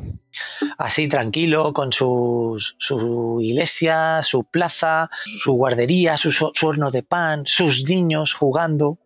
Y la misión parece ser que en esa iglesia hay un grupo de magos enemigos y tienen que neutralizarlos. ¿Y cuál es la idea? Pues pasar por encima siendo invisibles y lanzar estos cilindros a ver qué pasa. Porque claro, quieren acabar con esos magos concentrados en la iglesia. Así que el plan es bombardearlos mediante estos cilindros con salamandras en ese punto donde se, donde se colocan. Y a la orden de Fox, pues sueltan los cilindros. Y oh sorpresa, esos cilindros, al chocar y reventarse, eh, emergen unas salamandras de fuego gigantescas que para todos los amantes de Juego de Tronos podríamos decir que extienden el fuego valirio por todo el pueblo, ¿vale? Un fuego verde. Eh, y, oh, sorpresa, no solo se ciñen a, a, la iglesia. A la iglesia. Ese fuego, esas salamandras, extienden el incendio por todo el pueblo, arrasando con toda la vida de ese pueblo, eh, con niños, eh, mujeres, eh, hombres, eh, cualquier persona del pueblo y básicamente arrasan, exterminan a toda la población. Obviamente Fletcher, que no esperaba eso, pues es como, Dios mío, ¿qué hemos hecho? O sea, yo me lo imagino al que tiró la bomba atómica, decir, oh, mama, ¿qué he hecho? Y ahí vemos esa, nos recordamos al otro número que decía, nosotros estas cosas no las haríamos, somos el bando de los buenos. Y ahí Fletcher pues descubre que, que quizá en la guerra no hay bandos de buenos o malos, sino que todos son de la misma calaña, por así decirlo. El fin justifica los medios. Así es. Y vemos una, porque me he olvidado antes de decir que Rocky, este, este troll de piedra, cuando huye a Estados Unidos, le comenta a Fletcher que, que él huyó de su país cuando vio que los dioses, los dioses antiguos, que aquí están representados como dioses nórdicos, por así decirlo, sí. eh, como que se disgustaban por esta guerra, que no la entendían y le parecían, estaban molestos por lo que están haciendo los seres humanos. Pues en este número eh, se le aparecen a Fletcher eh, juzgando lo que acaba de hacer eh, su tropa y dándose la vuelta y como dando el mensaje de sí. que os abandonamos a vuestra suerte porque esto sí. no es ya no sois escapa. dignos no sois no dignos, sois dignos. de que tengáis de que nos tengáis como dioses Fletcher lo ve y en la retirada de este, de este pueblo, eh, por- intentando huir porque tienen un percance, los descubre el enemigo e intentando huir termina el número con, oh Dios mío, han herido a Fletcher y cae, ah, se cae de, en picado con su dragón y así vemos cómo finaliza este número. Y no sé, Gallín, ¿qué te parece? Este, yo solo decir que visualmente eh, todo el tema del incendio y el apartado visual del ataque de Holbrook me parece una eh, espectacularidad de lo mejorcito de todo de toda la obra. A mí me ha, impactado. Total, yo creo de, de este número eh, me gustaría destacar eso que lo has explicado perfectamente. En este camino en el que estamos a- acompañando a Fletcher eh, a la adultez y al desengaño, pues este ya es el remate final. De somos los buenos, pero somos capaces de hacer atrocidades igual o peor que las que hace el enemigo. O sea, no tenemos nada de buenos, nada más que estamos en el lado correcto de la historia, como diría alguna historiadora aficionada que tenemos por nuestro país. Y, eso, me, me parece que, que marca el punto de no retorno. Ya en el que en el que Fletcher además como que intenta reaccionar pero llega tarde a todo. Mm, Cuando se quiere dar cuenta ya la ha liado. O sea, y se siente totalmente pues, pues totalmente desesperanzado. Y luego también, a ver, no hay que engañarnos. Es una obra bélica disfrazada de fantasía. También esto es algo que Carbasiek y Pacheco hablaron en la génesis de la idea, que si hacían una obra bélica decían que es que en Estados Unidos las obras bélicas no venden. Entonces que le tenían que meter un elemento diferente, que fue este de la fantasía, esa contaba Carlos. Pero es también eh, eminentemente un retrato antibelicista. O sea, aquí nos hablan de la guerra y nos meten esta aventura y este tal, pero al final los dos autores lo que nos quieren decir es que la guerra es una puta mierda. Y en este número es yo creo en el que, eh, desde luego en el primer volumen, en el que se retrata con más crudeza eso, lo que tú decías, que no hay buenos ni malos, que todos son unos hijos de puta. Y además, eh, muy inteligentemente, todas estas imágenes de este pueblecito bucólico, pastoril, tan bonito, tan bonito, con los niños, las señoras, el mercado, todo, remite al bombardeo de Dresde, de la Segunda Guerra Mundial, cuando ya había acabado la Segunda Guerra Mundial y eh, las fuerzas aéreas de los Estados Unidos y de Inglaterra dijeron, bueno, ha acabado y ya han firmado la rendición, pero ¿por qué no bombardeamos un poquito más? Nos Y sobran ar- misiles. arrasaron Dresde, matando a un 90% de población civil, más de 25.000 personas. Los aliados, ¿vale? Que, que quede Pues claro por si, acaso, por si acaso hay alguna duda. Sí, sí, sí. La que se llamaba la Venecia de Alemania. Increíble. Y nos hemos quedado con Fletcher cayendo del cielo. Y, oh, ¿qué le pasará a nuestro, a nuestro protagonista? Pues lo vamos a ver en el último número. Porque en el alba de mañana, que es como se titula este último numerito del primer volumen, vamos a descubrir cómo Fletcher ha sido rescatado, por así decirlo, por Grace, su compañera ambulanciera. Que ya parece ser que le tiene más cariño, por así decirlo ya se le empieza a ver que se- están más golosones los dos. Pero Fletcher obviamente está traumatizado absolutamente por la atrocidad que le han obligado a cometer. Y, y también está Rocky, su compañero de armas. Casualmente eh, Europa es muy grande, pero Pero Rocky y Grace siempre Rocky ahí. Siempre estará ahí. Son sus incondicionales. Y nos encontramos a nuestros tres protagonistas encerrados en una iglesia, en tierra enemiga, eh, refugiados con otra gente. eh, parece ser que sitiados, porque Fletcher despierta ahí. Y como militares solo encontramos a- de este escuadrón aéreo a Fletcher y a su superior, a Fox. Y parece ser que, oh mamá, tenemos un problema, tenemos que huir de aquí con los refugiados porque estamos mm, básicamente sitiados y si no sitiados nos están buscando. Hay que huir de, una de la manera que sea. Y entonces vemos cómo de repente son atacados por, por un grupo de enemigos, entre los que se cuentan hombres lobo incluso, Y vampiros. y vampiros, eh, malísimos todos. Y, Eso mola un montón. Sí, sí. Y tras una encarnizada batalla, que incluso Grace eh, se pone a, a batallar, vemos cómo pueden sobrevivir a duras penas, pero, pero vencen, vencen. Y como estar en un sitio peligroso, parece ser que un mago que hay allí les dice, oye, que yo noto que nos están persiguiendo. Eh, si queremos escapar con vida, tenemos que intentar eh, darles esquinazo. Y la única manera que encuentran de hacerlo es que el superior de Fletcher eh, en un alarde de heroísmo, dice, tú, me sacrifico yo, voy yo a- en busca de este enemigo y, vosotros aprovechad ese momento de distracción para huir. Y Fletcher, pues tienes la misión de salvar a toda esta gente, porque eres el único militar con rango suficiente para llevar a cabo esta misión. Y Fletcher, que estaba sumido absolutamente en la mierda, eh, pues de golpe dice, hostia, tengo que, tengo que salvar a esta gente. Si yo estoy harto de toda la guerra y lo que he cometido, pero si no les ayudo yo, no les va a ayudar nadie. Y bueno, asistimos a el trágico final de Fox. Podemos intuir, porque parece ser, con la ayuda del mago este, que detectan cómo eh, la presencia de Fox desaparece de la campiña, donde están ahí escondidos. También veremos cómo Grace intenta consolar, mamma mía, cómo lo consuela a nuestro Fletcher para intentar quitarle la depresión, porque no todo va a ser, no todo va a ser matar. Ya sabes lo que dicen, ¿no? Sí, sí. En Ah, tiempo de guerra, en tiempo de guerra. Y parece ser que vaya, oh, al día siguiente de- del fornicio, nuestro Fletcher ya está animado. Ya dice, venga, vamos chicos, que yo salvo. No, hombre, y el tío intenta mentalizarse en su nuevo objetivo, así que tiene que salvar a esta gente.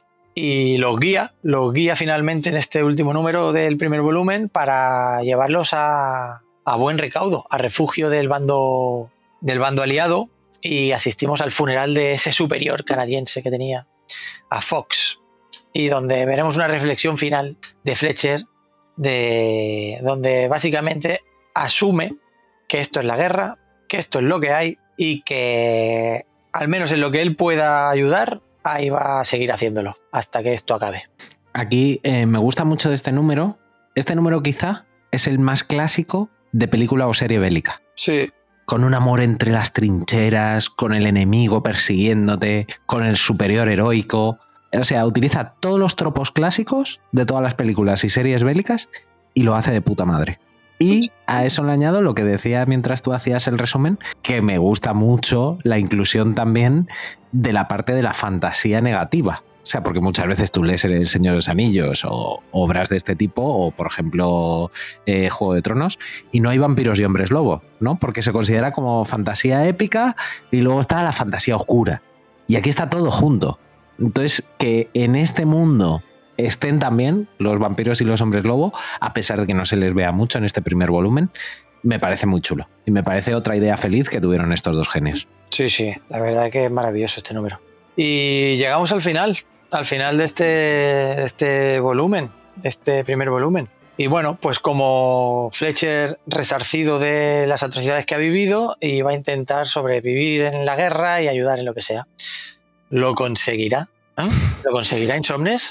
Pues Eso pensaron ciertos lectores en el año Claro, 2000. Pues, eso, pues solo tendréis que esperar 20 años para descubrir la verdad. Y sí, amigos, porque sin más dilación, y 20 años después, eh, nos llega este segundo volumen de Arrowmead, que en la historia del cómic realmente solo pasan seis meses.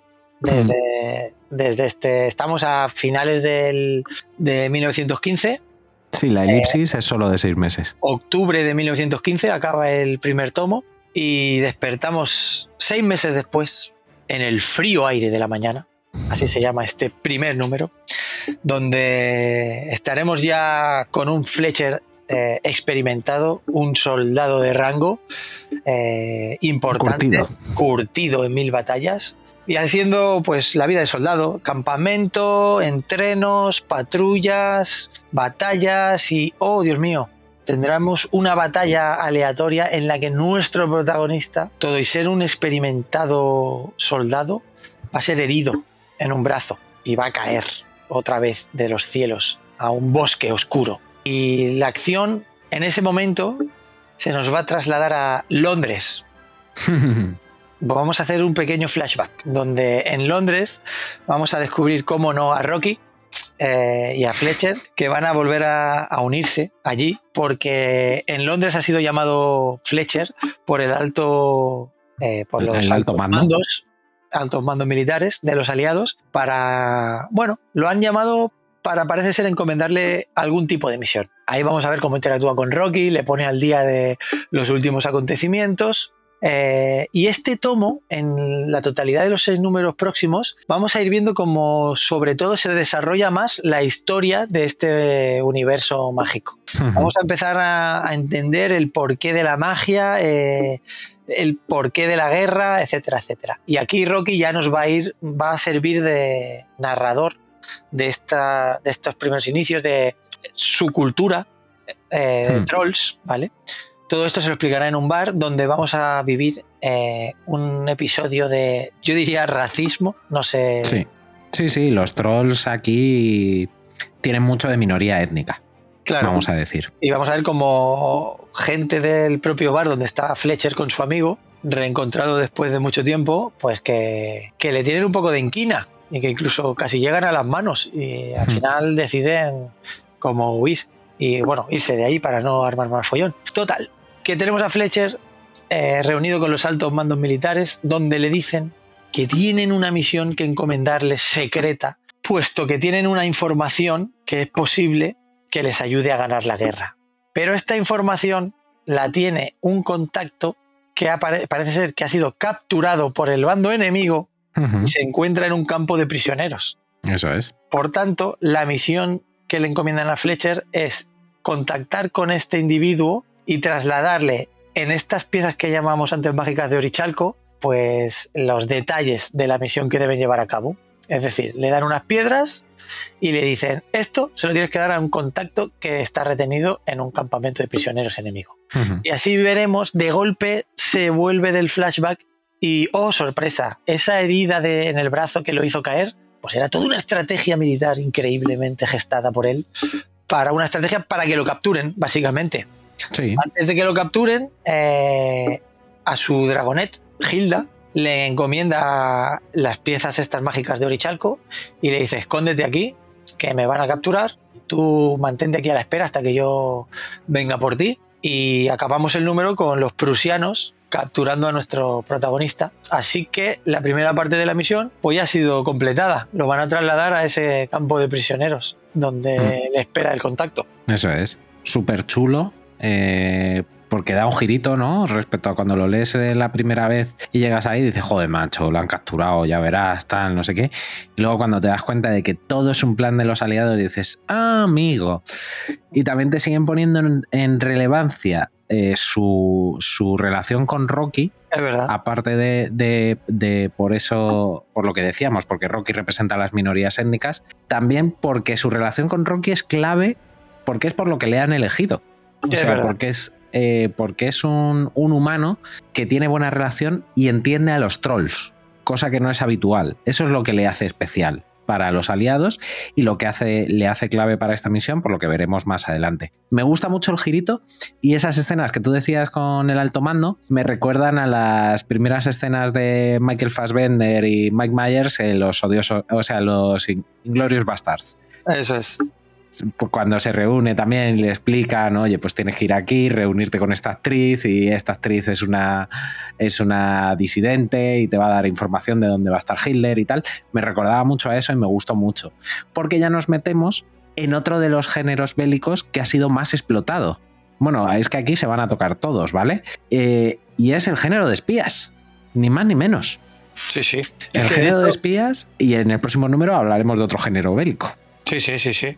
Eh, la verdad que es una renovada. O sea, este volumen empieza con mucha fuerza, con un aire Sí. renovado y, y con muchas ganas de ver, de ver más. Además, es como ya he dicho antes, que te va enseñando ya, te va construyendo el mundo, al menos la historia del mundo, y vas entendiendo más cómo funciona todo. Las reglas del juego, sí. La regla del juego mágico en este mundo. Y llegamos a Sombras sobre la Tierra, amigos, eh, donde en este segundo número vamos a ver la vida de un campo de prisioneros, porque nuestro Fletcher, que ha sido capturado, además es oficial. Entonces no va a tener el mismo trato que un soldado raso. Y él se encuentra en un hospital eh, para oficiales, le están curando las heridas, etcétera, etcétera, donde vamos a ver cómo mediante hechizos de curación, etcétera, etcétera, eh, van a ir sanando los, los distintos eh, heridos. Va a hacer su aparición miembros de la Crux, que es lo que vendría a ser la iglesia de aquí, que en ese mundo es como, bueno, pues una, una entidad que pretende vigilar que se trate bien a los prisioneros. De La guerra. Cruz Roja. La Cruz Roja, por así decirlo. Lo que pasa es que aquí No, y un- representan a la Cruz Roja. Sí, pero son un poco más siniestros, la verdad. Porque son claramente un grupo antimágico, por así decirlo, que en el que todo aquel relacionado con la magia vive en el pecado. Y así se lo harán saber a todos los, los, eh, heridos de ese hospital. Vemos que ahí nos- se nos va a presentar al líder prusiano, porque le van a llevar información de que parece ser que hay un espía en ese campamento. Y vamos a ver al líder borracho, que para sorpresa de nadie es un borracho. Y lo- a él lo de la guerra como que Se la suda. le da un poco igual. Él es como, como nuestro emérito. Le- lo siento, que soy muy lo siento. Eh, vamos, que a él se la suda, que a él le dejen en sus mierdas y el tema de la guerra, que lo hablen con, con otro. Y ese otro, mm, amigos, ¿quién es ese otro? Pues ya vemos ahí la presentación de un ente, de un, parece ser un espíritu raro, hay un ser sobrenatural, que parece ser que es el que está manejando toda la situación de la guerra. Y nos moviendo los hilos. Ahí está, moviendo los hilos. Y de ahí nos trasladaremos ya al, campamento de prisioneros. Una vez Fletcher recuperado, pues vamos a, ver cómo lo llevan a, a ese campamento en el que hay más soldados. Y claro, ahí es donde Fletcher tiene que hacer contacto con, con este espía que han capturado el bando enemigo. Nos van a presentar también a un malo malísimo, al varón negro, una especie de general. Claro, es que me sale decir nazi, pero.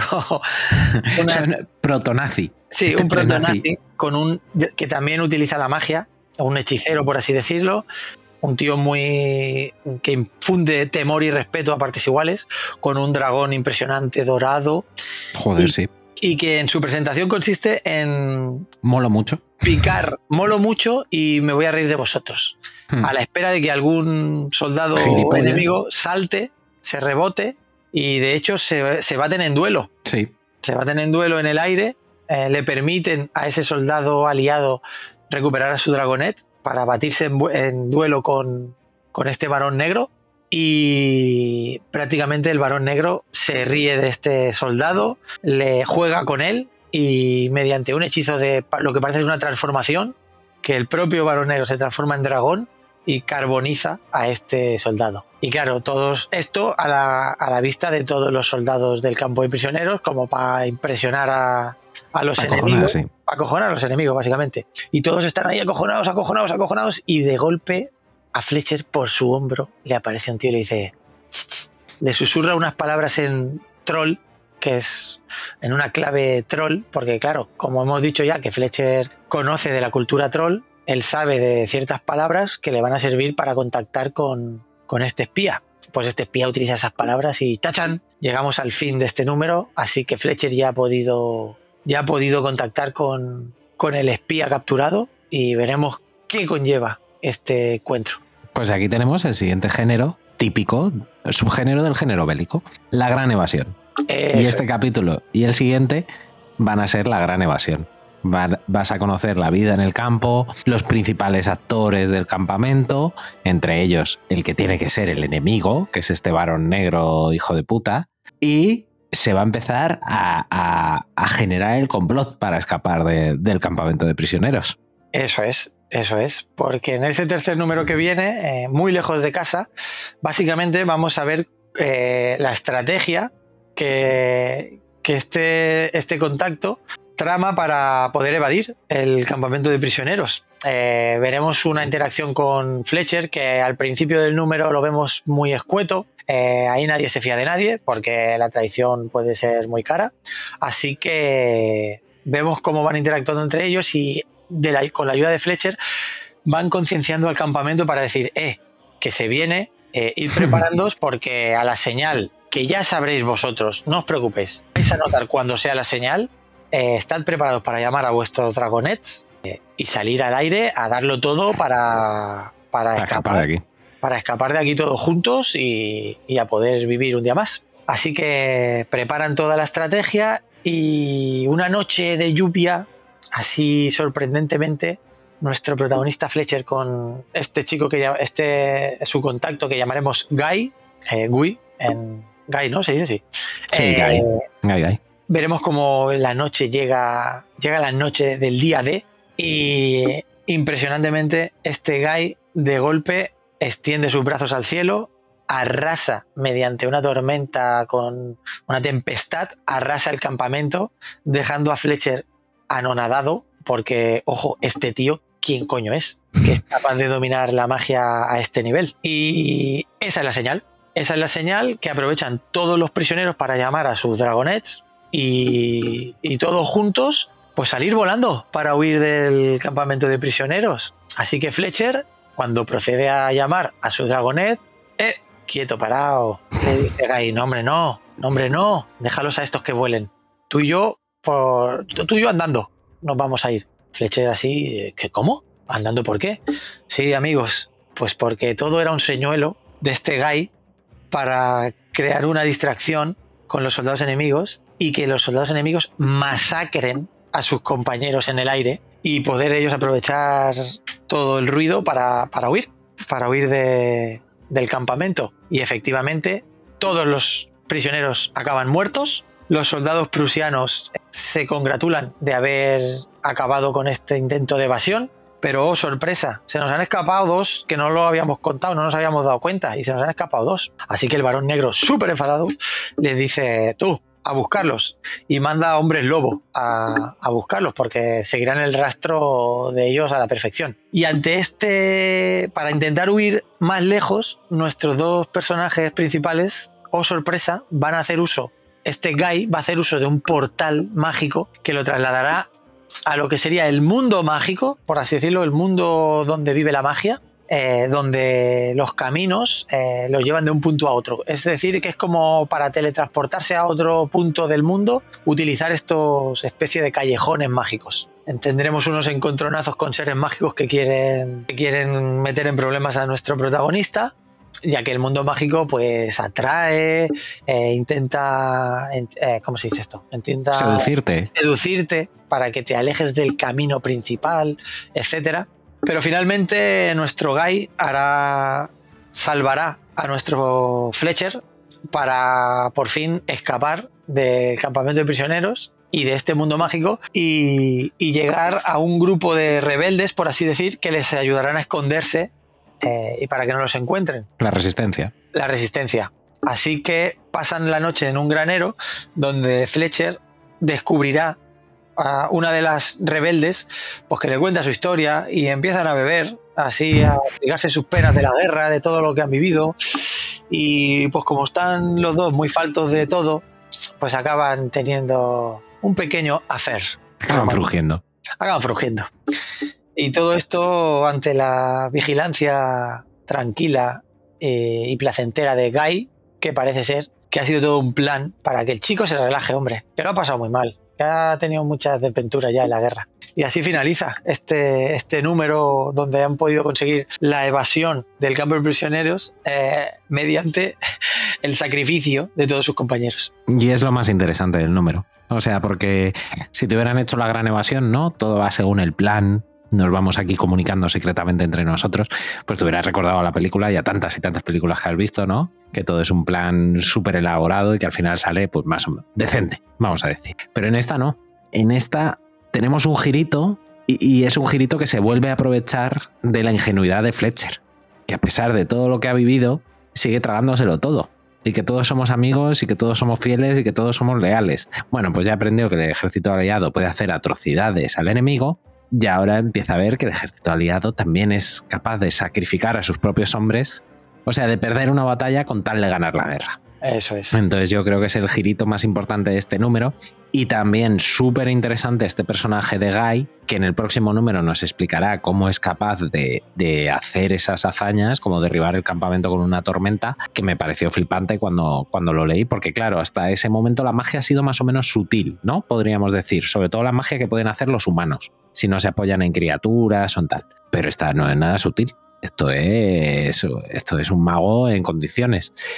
Y eh, decir también de, de, este, de este número que eh, la vida del campamento está súper bien retratada. O sea, me parece, me parece también que han tirado de todos los clásicos y, lo han hecho fenomenal ambos autores. Sí, la verdad que, que sí.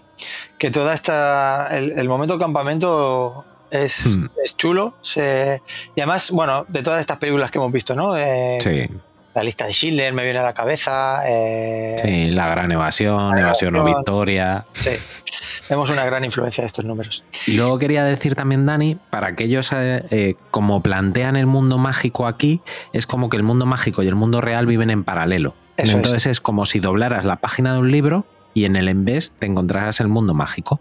Y lo que tú dices de los caminos es como la encrucijada, que en cierto momento mandan a Hulk cuando se cabrean en el universo Marvel, con él le mandan a la encrucijada, que es como un punto desde que por distintas puertas puedes acceder a distintas realidades.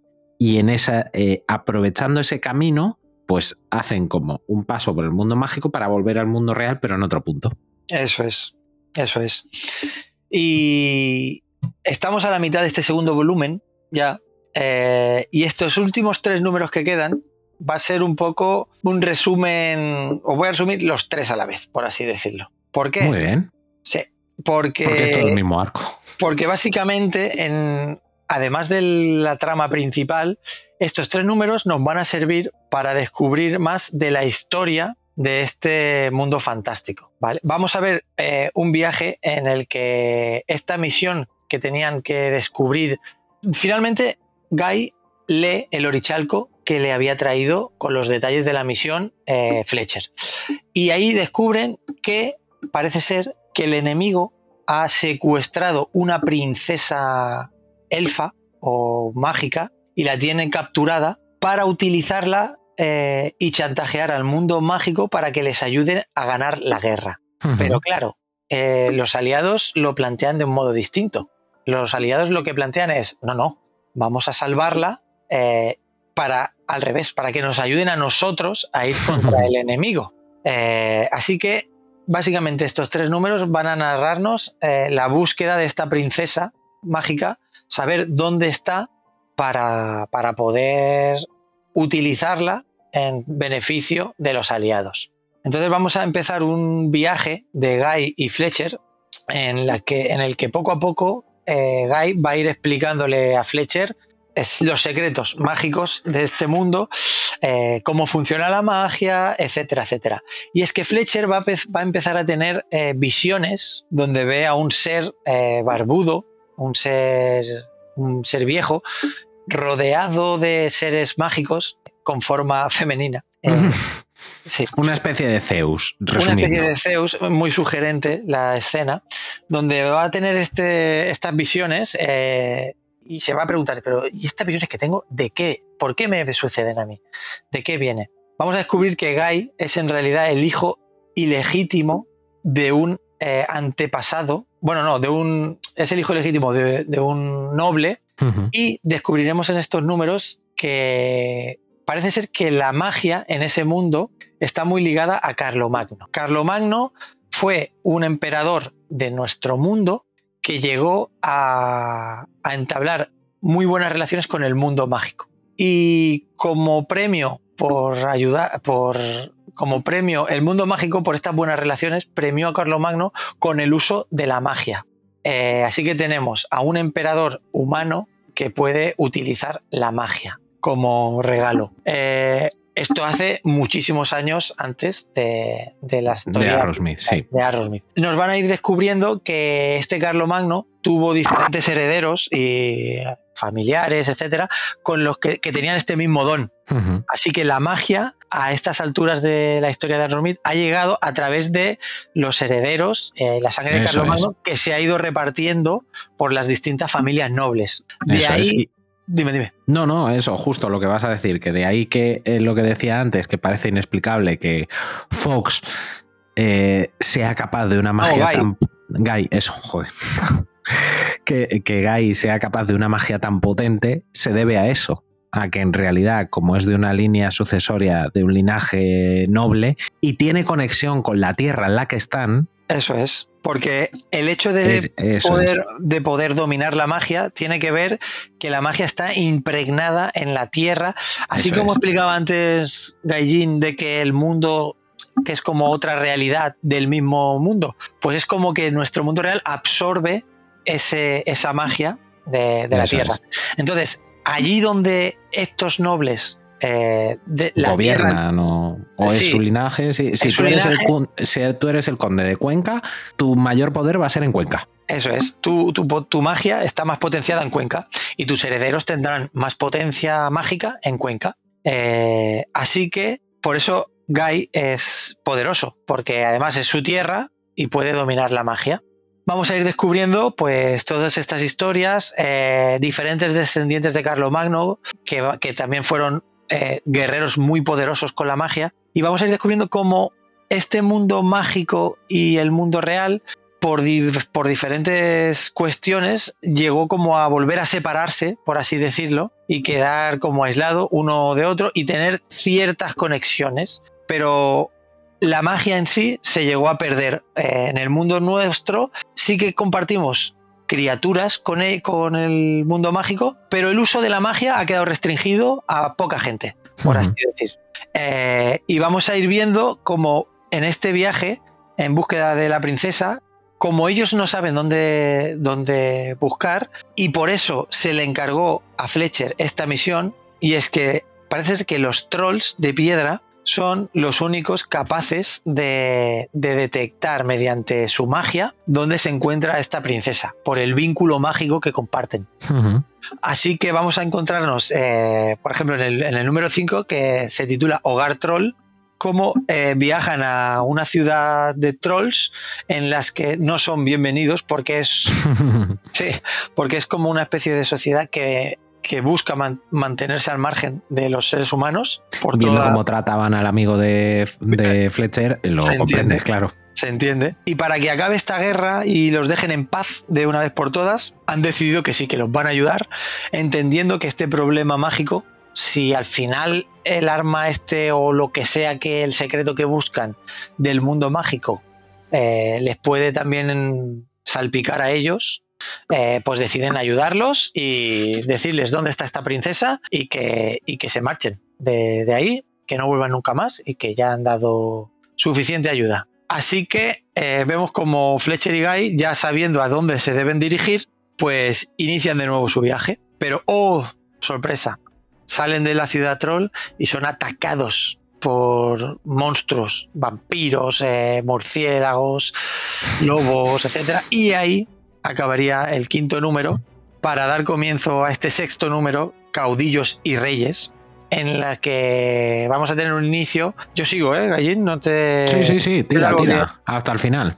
Veremos ahí, bueno, es que en verdad, eh, veremos ahí como, bueno, tienen esta ardua batalla donde Guy hace uso de la magia para, poder ganar, Fletcher ayuda con su, a su manera. Sí, Fletcher demuestra que es un crack también ya. Demuestra que es un crack porque además ha descubierto con todo esto, este viaje que ha hecho con Guy, Guy ha ido como enseñándole truquitos.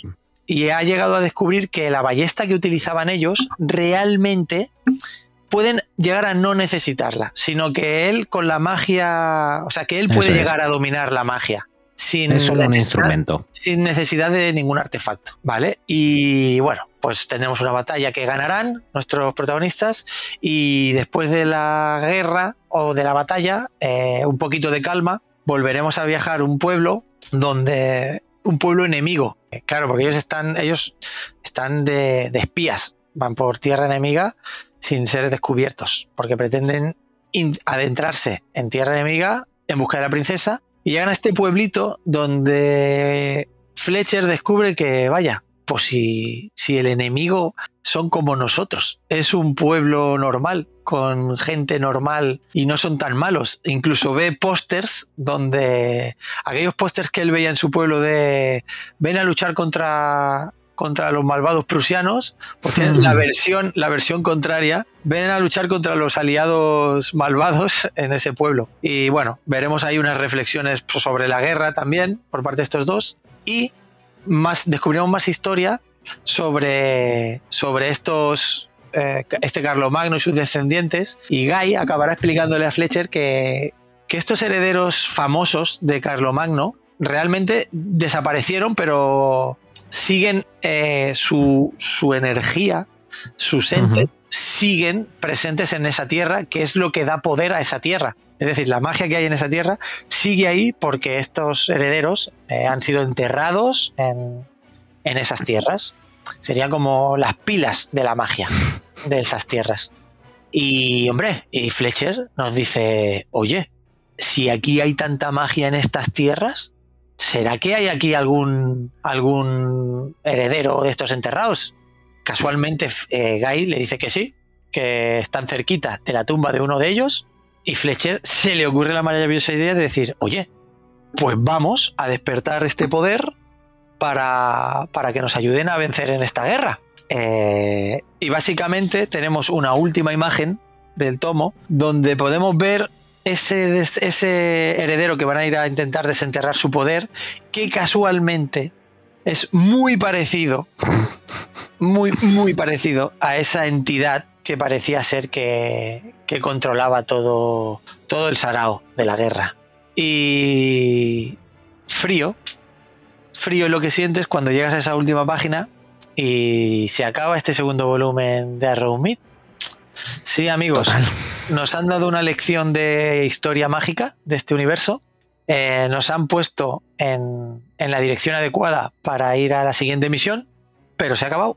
Se ha acabado para tristeza absoluta de todos los lectores. Y como ya hemos comentado antes, bueno, pues no sabemos a qué vendrá.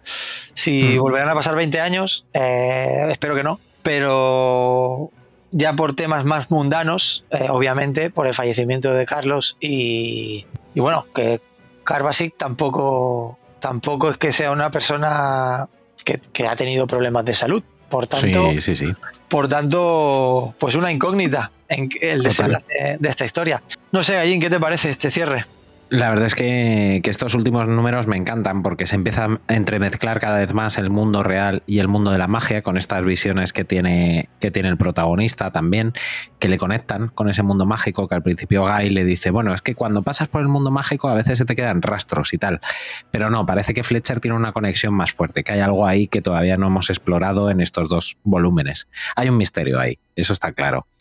Luego también me gusta mucho toda la historia de los trolls, porque me recuerdan mucho a los enanos del mundo de Tolkien, ahí encerrados ya sus cosas y que no quieren que, nadie les toque las narices. Y eh, todo esto de Barbarroja, ¿no? De ese, de ese descendiente de Carlomagno que ellos creen que les puede ayudar y que en realidad está en el bando contrario y moviendo los hilos. O eso parece.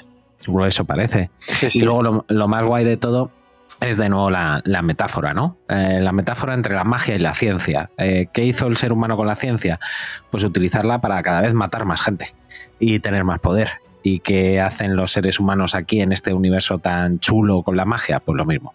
Pues matar cada vez a más gente y para tener más poder. Entonces yo creo que, que cierra el segundo tomo, pues como tú bien decías, con espadas en todo lo alto, con el momento ya el primero cerraba bastante interesante, pero es que este nos deja pues con la miel en los labios y a la espera de que no pasen 20 años y de que Karbasiek consiga sustituir lo insustituible, que quizás sea lo más difícil. Decir que la idea inicial de Arrowsmith, de Karbasiek y Pacheco, eh, realmente era una, un conjunto de historias, eh, infinidad de historias, que, que acabaran completando una saga pero que sin visos de acabar, por así decirlo. En aquel 2003 ellos lo que pretendían es hacer historietas, historietas, historietas en ese mundo, pero que incluso otros autores pues utilizaran ese mundo como para... Hammer, como el universo Black Hammer. Igual, igual, para que desarrollar este mundo. Mm, pues desgraciadamente eh, no sé con, con, otros participantes es posible que se dé, pero bueno, ahora a la espera de ver al menos cómo cierra esta historia, que es maravillosa, maravillosa ha sido un viaje espectacular, súper recomendado y yo creo que esto sí que es un must.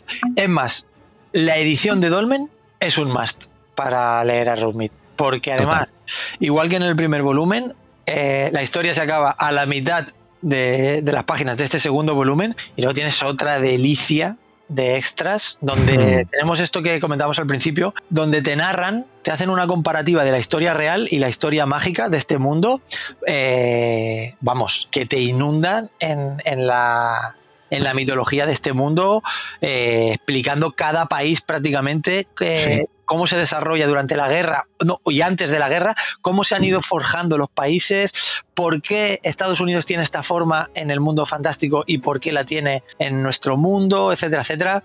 Es una delicia, o sea, es un ejercicio de espectacular. Totalmente. Es los cimientos del world building están ahí y un, un final de edición perfecto. No es el final que hubiéramos querido porque querríamos otros cuatro tomos más para leernos ya mañana, pero para eso vamos a tener que esperar. Bueno, Espero que no mucho, mm, pero nunca se sabe. Nunca se sabe. Nunca se sabe estas cosas. En fin, Insomnes, pues hemos llegado al final de este, de este Arrowsmith. No sé, Gallín, ¿qué reflexiones finales te apetece? Pues eh, deciros a nuestras queridas y a nuestros queridos insomnes que, como bien decía mi compañero de armas, eh, Daniel, esta es una fábula antibélica deliciosa, que es una palabra que utiliza mucho y que me encanta. Deliciosa. Con un arte gráfico sensacional, que no nos cansaremos de alabar. Y con una historia muy muy bien hecha. Hemos hablado del paso de la infancia a la edad adulta, de todos los subgéneros que hay dentro del género bélico, del crecimiento personal y mental de una persona, de las atrocidades que se cometen en la guerra, de las traiciones. Imaginaros todo esto en alrededor de unas 300 páginas ilustrado por uno de los mejores dibujantes españoles de la historia. Y, de la, y mejores dibujantes. Así, y punto. Entonces, ¿qué más os puedo decir? Que no estéis ya corriendo a leerlo si lo tenéis en la estantería o corriendo a comprarlo si, si todavía no lo tenéis. Además, os informo que va a salir una segunda edición con una nueva portada en breve que tenía que haberse sido ya presentada este año, pero yo creo que se retrasará para 2024, para todos aquellos que no la tengáis. Muy bien, pues yo solo me falta decir buenas noches, porque con lo que has dicho tú, eh, creo que es un cierre dignísimo eh, y espectacular de, este programa nuestro. Así que poco más que decir, Insomnes, eh, solo recomendar encarecidamente que lo leáis, que os metáis de lleno en este mundo, en este Arrumid, disfrutéis del dibujo, lo gocéis, como solo se puede hacer. Y como siempre decimos, ved muchas películas, eh, jugad a muchos videojuegos y leed muchos. Leed a Aerosmith, dejaros de todo lo otro. Leed a Aerosmith. Hostias. Así que ya sabes. No te duermas, insomne. Chao, chao. Hasta luego.